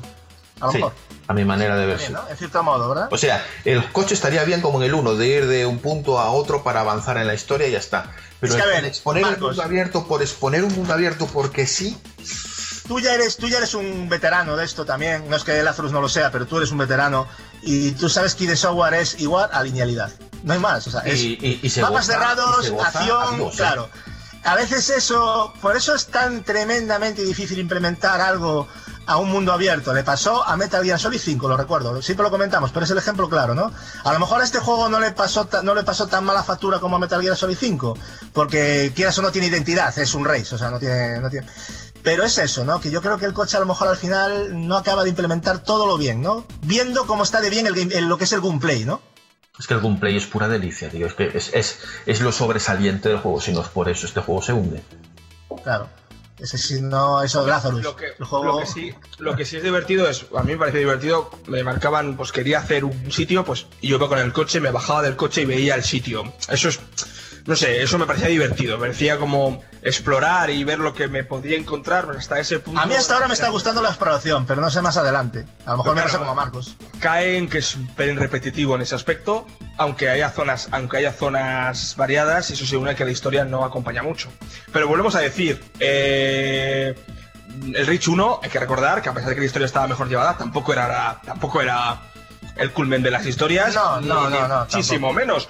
El, el- Ya, el- es que- Estaba Eh, mejor, adap- para mí estaba mejor adaptada, para mí, simplemente Te, eso. te digo, te sea- digo una, te digo una cosa, Lazarus, ¿eh? Si el final del 1 me pareció un WTF, eh, el del 2 es un cortarrollos de la Virgen. es, es un anticlimático de la de, la de Dios. eh, no estoy No, completamente... no metamos estoy en com- spoilers porque os doy de, Claro, de pero ¿eh? no estoy co- completamente de acuerdo con- contigo, Marcos, en, la, en, la, est- en lo que has dicho. Pero completamente no, pero sí mucha parte que es lo de la historia está porque tiene que estar. Y eso es, Eso es, eh, a ver, eso está, vamos, eso está claro. Es evidente, vamos. Pero bueno, Comentar o sea, un, que- un- un detalle tonto. eh, Disfrutable. No, no, no es spoiler ni nada, es, es- es una curiosidad. Y es que eh, el- los créditos, cuando, cuando terminas el juego, los créditos te van a, a enseñar toda la historia que has vivido en viñetas de, de cómic. O sea, lo vas a, a volver a ver. Pero curiosamente, eh, el personaje que te van a mostrar siempre es el masculino. Siempre. Ah, pues se han currado solo, se han currado solo. Solo uno. Ya está. Es lo que hay. bueno, es un pequeño tirón de orejas, ¿no? Ah, es un detalle, pero sí, que realmente. O, o pensaban que todo el mundo iba a elegir. Bueno, que yo no sé por qué se meten en camisas de once varas mm, de meter chico o chica cuando al final, fíjate, los créditos, ¿no? Pues bueno, es un co- una cosa un poco. Pero en fin, por lo menos si lo haces bien, hazlo como Ubisoft con Odyssey, ¿no? Que lo hizo bien. Pero lo de esto, pues sí, un poco. Bueno, vamos a pasar, si os parece, para ir acabando eh, rápidamente al apartado sonoro, eh, que yo creo que hay que aplaudir, ya no solo por la excelente banda sonora, totalmente ochentera, que le da ese toque que necesita el juego para, bueno, para sentirte más inmerso, ¿no, Lazarus, en, ese mundo posapocalíptico que se nos presenta. Eh, para mí muy estilo Mad Max, es evidente, y también el doblaje al castellano que es muy bueno, Lazarus, ¿cómo lo viste? Este apartado. Sí. Doblaje, la verdad que bastante bien, la verdad. O sea, mm, eh, las armas suenan, suenan bien al disparar, hay bastante realidad, los, los enemigos, hay cierta variedad de enemigos y mm, cada uno, pues, eh, cuando salta, cuando tiras el windstick, suena en la- como la velocidad de... Está currado. A nivel sonoro, la verdad que bastante contento. Bastante Los contento. efectos sonoros son muy buenos, sí, solo, Bastante- solo la música y correcto. No, el, aparta- el apartado ¿Tú, sonoro Marcos? notable, vamos. No, Notable, ¿no? ninguna queja. El, el trabajo de doblaje a mí me gustó mucho. Gamberrete, bien, bien, o sea, muy bien. El apartado de, de música, correcto, o sea, sin, sin alarde, sin ser lo, lo, lo, lo no va más, pero está, está Es correcto. lo que necesitas, yo creo, tampoco necesitas mucho más. A mí, Y- me- a mí la banda sonora me, me mete en el asunto. Y las sensaciones de, de impacto, de- del sonido que te dejan, de, las, de, de los disparos, muy, muy correcto. O sea, en ese sentido no, no hay que ponerle pega a ningún al juego. Bueno, Leo, que como tú eres el más interesante antes de cerrar el análisis, ¿tienes alguna pregunta que hacer o que te quedara duda sobre Sí. este Rage 2? Me quedaron cosas medio extrañas, sensaciones muy raras porque cada uno opinó algo diferente y mm, las apreciaciones son todas tan diferentes. A uno no le gustó la conducción, a otro como que sí, Sí. a otro le Mm. pareció que la historia ni fu ni fa y al otro me- como muy contradictorio. Y yo es rarísimo, a mí Mad Max me gustó mucho y yo sé que los juegos de Avalanche son medio así así en los sandbox. Y bueno, me voy a ganar el odio de todos ustedes, pero a ustedes les encantó el Wildlands y a mí me pareció un- una defecio tremenda. bueno, pero, pero a ver, es que son gustos, claro, claro. Pero, Hombre, pero por ejemplo, en el, Batman Arkham, no sé. en el Batman Arkham Knight, eh, mucha gente, no, no me incluyo, eh, para nada, pero mucha gente decía, no, que el Batimóvil jodía la experiencia del sandbox. A mí no, a mí me encantó ahí. A mí me pareció impresionante. Pero bueno, a mí el coche eso, me parece que es más protagonista que Batman, ya, o sea, con eso te digo todo. Pero, pero viste que hay ciertas, ciertas eh, diseños en, en el, en cómo te vas a mover en un sandbox que a veces a alguien le puede gustar o a alguien, por, por todo lo contrario, le puede parecer una aberración total. Y, Claro, bueno, son no, gustos. por eso, Claro. entonces, Pero a ver, al final la, la factura técnica, lo que es el juego, no lo hace mejor ni peor, simplemente lo hace más apto para unas personas o para otras. Eso es lo bonito también de esto, ¿no? Si se puede hablar desde la. Pero, pero mira, eh. Leo, Leo, no mira, mierda. respecto a lo que tú a lo que tú comentabas eh, respecto al sandbox en- de, de, de este de, de Avalanche que es un juego de 2010 es que tú te vas al punto tal eh, a una guarida que hay que hay- ¿cuál es el objetivo de la guarida? mata a todos. Entra y mata a todos. Da, da igual. Tú entras y se acabó. Matas a todos. Eh, vas a otra a otro sitio. Bueno en esto tienes que matar a uno eh, básicamente es mata a todos vas a otra eh, ¿cuál es el objetivo? Es, mata a Hombre, todos. no, no, el juego no va de vender Biblias, eso lo Claro, sabemos todos. entonces, eh, respecto. eh, es, es lo que te da este juego. Eh, Marcos. más- más de lo mismo. En Para- Wildlands, que tú, que tú decías, Wildlands es Sí. completamente distinto. Sí, el mapa está lleno de cosas, pero cada cosa que, que vayas a hacer, tienes que eh, hacer una estrategia totalmente distinta. Que Sí, si, sigilo, que si pero- tal, eh, no tiene nada que ver. O sea, es un mundo abierto. con- Hay un trabajo diferente. Exacto, no con muchas cosas, que cada cosa son distintas. En- Pero la propuesta 2 es puede. siempre lo El trabajo, a veces la sencillez, Marcos, da, da el punto extra. Es curioso, pero es así. Depende Para, de para. cada uno, de lo que busques. pu- ¿Puedo decir algo? Porque vos en un sandbox las actividades pueden ser metete en una base y mata a todos, pero si la base está construida diferente y vos en vez de entrar por una puerta principal te metes por un túnel, se abre como un sistema diferente, las sensaciones son otras. El fin es el mismo, matar a todos, pero si el planteamiento capaz que varía un poco en cuanto a cómo vas a ingresar a la base o cómo te van a flanquear los enemigos, la inteligencia artificial y todo lo demás, eso enriquece mucho. Capaz que la premisa es la misma, pero después cómo llegás a esa premisa capaz que es totalmente diferente en cada una de las, de las misiones que tenés que cumplir el mapeado y es, a fin de cuentas, es la cantidad de horas que vas a invertir y bueno, si te va a ser satisfactorio o no poder jugarlo. Por eso yo pongo mucho en perspectiva Mad Max, que también es de Avalanche. A mí, Mad En Max- principio, en principio, Leo, ¿qué te parece? ¿Te interesa más que antes o menos? Sí, más. más, bueno, entonces es que has sacado cosas positivas de lo que de lo que hemos comentado. Chicos, para finalizar, Lazarus, tú en primer lugar, me gustaría rápidamente que me dijerais lo mejor, lo peor y a quién recomendaríais este título. Primero, Lazarus, lo mejor. ¿Qué es lo mejor para ti de Race 2? Pegar tiros. Pegar Es tiros. lo mejor. Es lo Impresionante, mejor. ¿no? Lo Pegar peor. tiros. Eh, conducción eh, y la historia del juego. ¿Y a quién recomendarías este título, sin duda? Cualquiera que pegue tiros sin preguntar. Simplemente, ¿no? Sin más pretensiones. Se le va a pasar bien y le, y le va a enganchar, 100%. Vale, Marcos, lo mejor. Lo mejor las partes lineales del juego y la de pegar tiros con la escopeta y a reventar. Lo peor. Eh, el mundo abierto, la conducción, la historia. y- No te acabó de convencer la cohesión del mundo abierto, ¿no? Entiendo. Me parece que me sobra. Eh, disfruto con las partes lineales de, de la campaña y el mundo abierto me gustó, yo qué sé, 3, 4 horas hasta que me cansé. Luego me sobró y pasé de él. Y me da la sensación de que sé a quién vas a recomendar este título. Yo sinceramente les recomiendo este título a todo aquel que quiera pegarse unos tiros en una campaña de 6 horas o así y se acabó. El que busque eso, diversión por diversión sin mucho miramiento, es un título que les recomiendo. Bueno, yo rápidamente de lo que he jugado mm, no puedo estar más de acuerdo con mis compañeros. El- lo mejor para mí el gameplay es una barbaridad. Se nota que EA Software está detrás, ya que son los número uno en lo que respecta a los FPS. Eh, un juego que me ha recordado mucho también a Doom en muchas cosas es que es simplemente pura acción. Lo peor, nivel argumental quizás, eh, lo noto desaprovechado y es una pena ya que se podría intentar profundizar un poquito más los personajes y en el mundo, ¿no? Yo creo que podría ser un, algo un poco más rico, pero bueno, eso no es negativo, simplemente que para mí no es lo que más me ha gustado. ¿Y a quién se lo recomendaría? Pues a cualquier amante de los FPS de acción, que no les preocupa otra cosa que sea destrozar enemigos con, con un armamento salvaje que lo tiene y poderes y de todo. Yo creo que Digámoslo, eh, vas a Capi. estar Capi, esto es tuyo. Sí, Capi, Capi se va, va a salivar con este juego, pero bueno. Eh, y para finalizar, como sabéis, nosotros no puntuamos los análisis numéricamente, pero para que os hagáis una idea, estas son algunas de las notas recibidas de la prensa.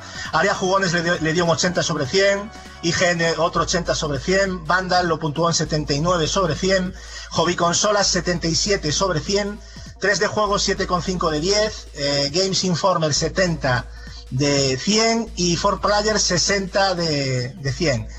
No sé cómo lo veis, chicos. Yo creo que le- se puede considerar un juego notable, ¿no? Por lo que Sí. por- a nivel de prensa. por lo que. Es una media de entre bien y notable. Bien, correcto, está bien. sí.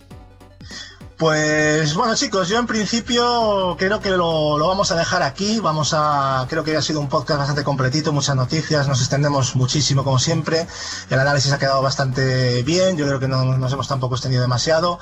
Eh, bueno, quisiera en primer lugar que no lo presenté y error mío, pero despedirme de Turo, que sé que está ahí controlándonos detrás como siempre.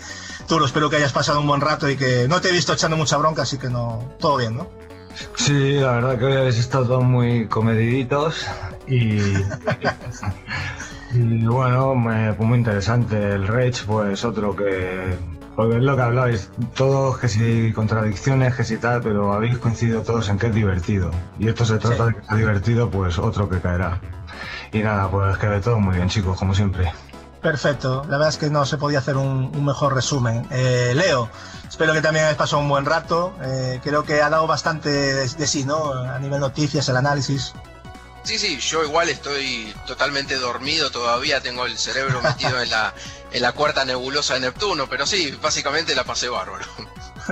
Bueno, y Edward también, que, que estuvo ahí atento al, al análisis. No sé si te dieron ganas de comprártelo o cómo lo, lo has visto. Lo... Eh, yo sé que lo que he sacado en conclusión del Raids 2 es que Capi lo va a disfrutar muchísimo en su One S, eso estoy seguro. Eso seguro. Es la pena que es la S. Está con la Master System, el pobre no, no, no avanza, ¿eh? En fin, a 30 frames. Ya, según Lazarus, ya eso no se puede jugar, porque a 30 frames ya no. ya no es la idea del desarrollador, ¿no, Lazarus? Duele, duele, tiene que doler. Es un sacrilegio, totalmente. Entonces hay que decirle a Capi que, que, se, la, que se la compre, ¿no? Hacer una promo o algo, Lazarus, yo qué sé, tío. Se lo dejo, joder, se lo dejo. Ya tengo formato físico. Bueno, encantado de, tenerte aquí. Encantado de tenerte aquí y espero que hayas un buen rato. ¿eh? Eh, Un y placer. bueno. Eh, bueno, recordar chicos que a partir del próximo día 8 de junio comienza, está ya ahí, el E E3 2019, el cual podréis seguir todas las conferencias programadas, tanto por Twitch, YouTube o, Mixer. Así un poquito recuerdo que la de Microsoft, 9 de junio a las 10, hora española, las más importantes, ¿eh? las que yo considero. Bethesda, 10 de junio a las 2 y media de la madrugada, que ahí vamos a. Va a aparecer la de Sony. Eh, Ubisoft, el 10 de junio a las 10 de la noche. Square Enix, 11 de junio a las 3 también, otra hora estupenda para Europa. Y Nintendo, pues hará su- sus vídeos a las 6 de la tarde del día 11 de junio. Electronic Arts ya sabéis que no era conferencia como tal, pero parece ser, ¿no, Marcos? Que va a mostrar gameplays el día 9, ¿no? A partir de las 6 y media. Sí, va a ser una especie. eh, todo en un mismo día. eh, después de ese día ya, ya cierra. Pero va a Se hacer. juega mucho Electronic Arts, ¿eh? Sí, eh, pequeños, pequeños gameplays de, de sus próximos juegos, de, de los juegos deportivos, FIFA, el Madden y todo esto, luego un model de Plantas vs Zombies, un nuevo New for Speed y la gran incógnita, lo que la gente quiere ver es la del nuevo Star Wars Fallen Order, Or- Order perdón, y poco más. Es lo que nos tiene presente, presente aquí ya. Preparado. Poquita Sí, cosa en este sentido. Pues nada, chicos, en principio lo vamos a dejar aquí. Os invito a todos, gracias por, por estar ahí escuchándonos una vez más. Ya sabéis, como siempre, nos gustaría que dejarais vuestras opiniones de tanto noticias como lo que os ha parecido, lo que hemos valorado, mis compañeros más bien. Yo no lo he llegado a terminar, pero bueno, he podido valorar algo, lo que os ha parecido este Race 2. Ya sabéis, tanto en la caja de comentarios de Evox o, si no, también en nuestras redes sociales, tanto por Twitter o en el canal de Facebook que tenéis desde hace años. Así que nada, chicos, un placer, un abrazo a todos y las próximas semanas estaros pendientes porque os tenemos unas sorpresas preparadas, incluido un nuevo integrante del podcast que seguramente os sorprenderá. Así que chicos, sí, sí, cuidado que viene pegando fuerte además, ¿eh? Cuidado, cuidado que lo que traemos va a ser caviar. Se avecina la calma antes de la tempestad, disfrutarla. Sí, sí. Creo que nos va a poner un poquito en orden aquí las cosas. Yo, ¿Qué yo lo dejo, simplemente. Solo- bueno, a ti ya no hay remedio. a ti es imposible, eh, Marcos. es imposible arreglarlo, lo estropeado ya. bueno, venga, pues nada, un saludo chavales, me despido. Gracias por estar ahí, un saludo. Chao, disfrutar del online. Adiós.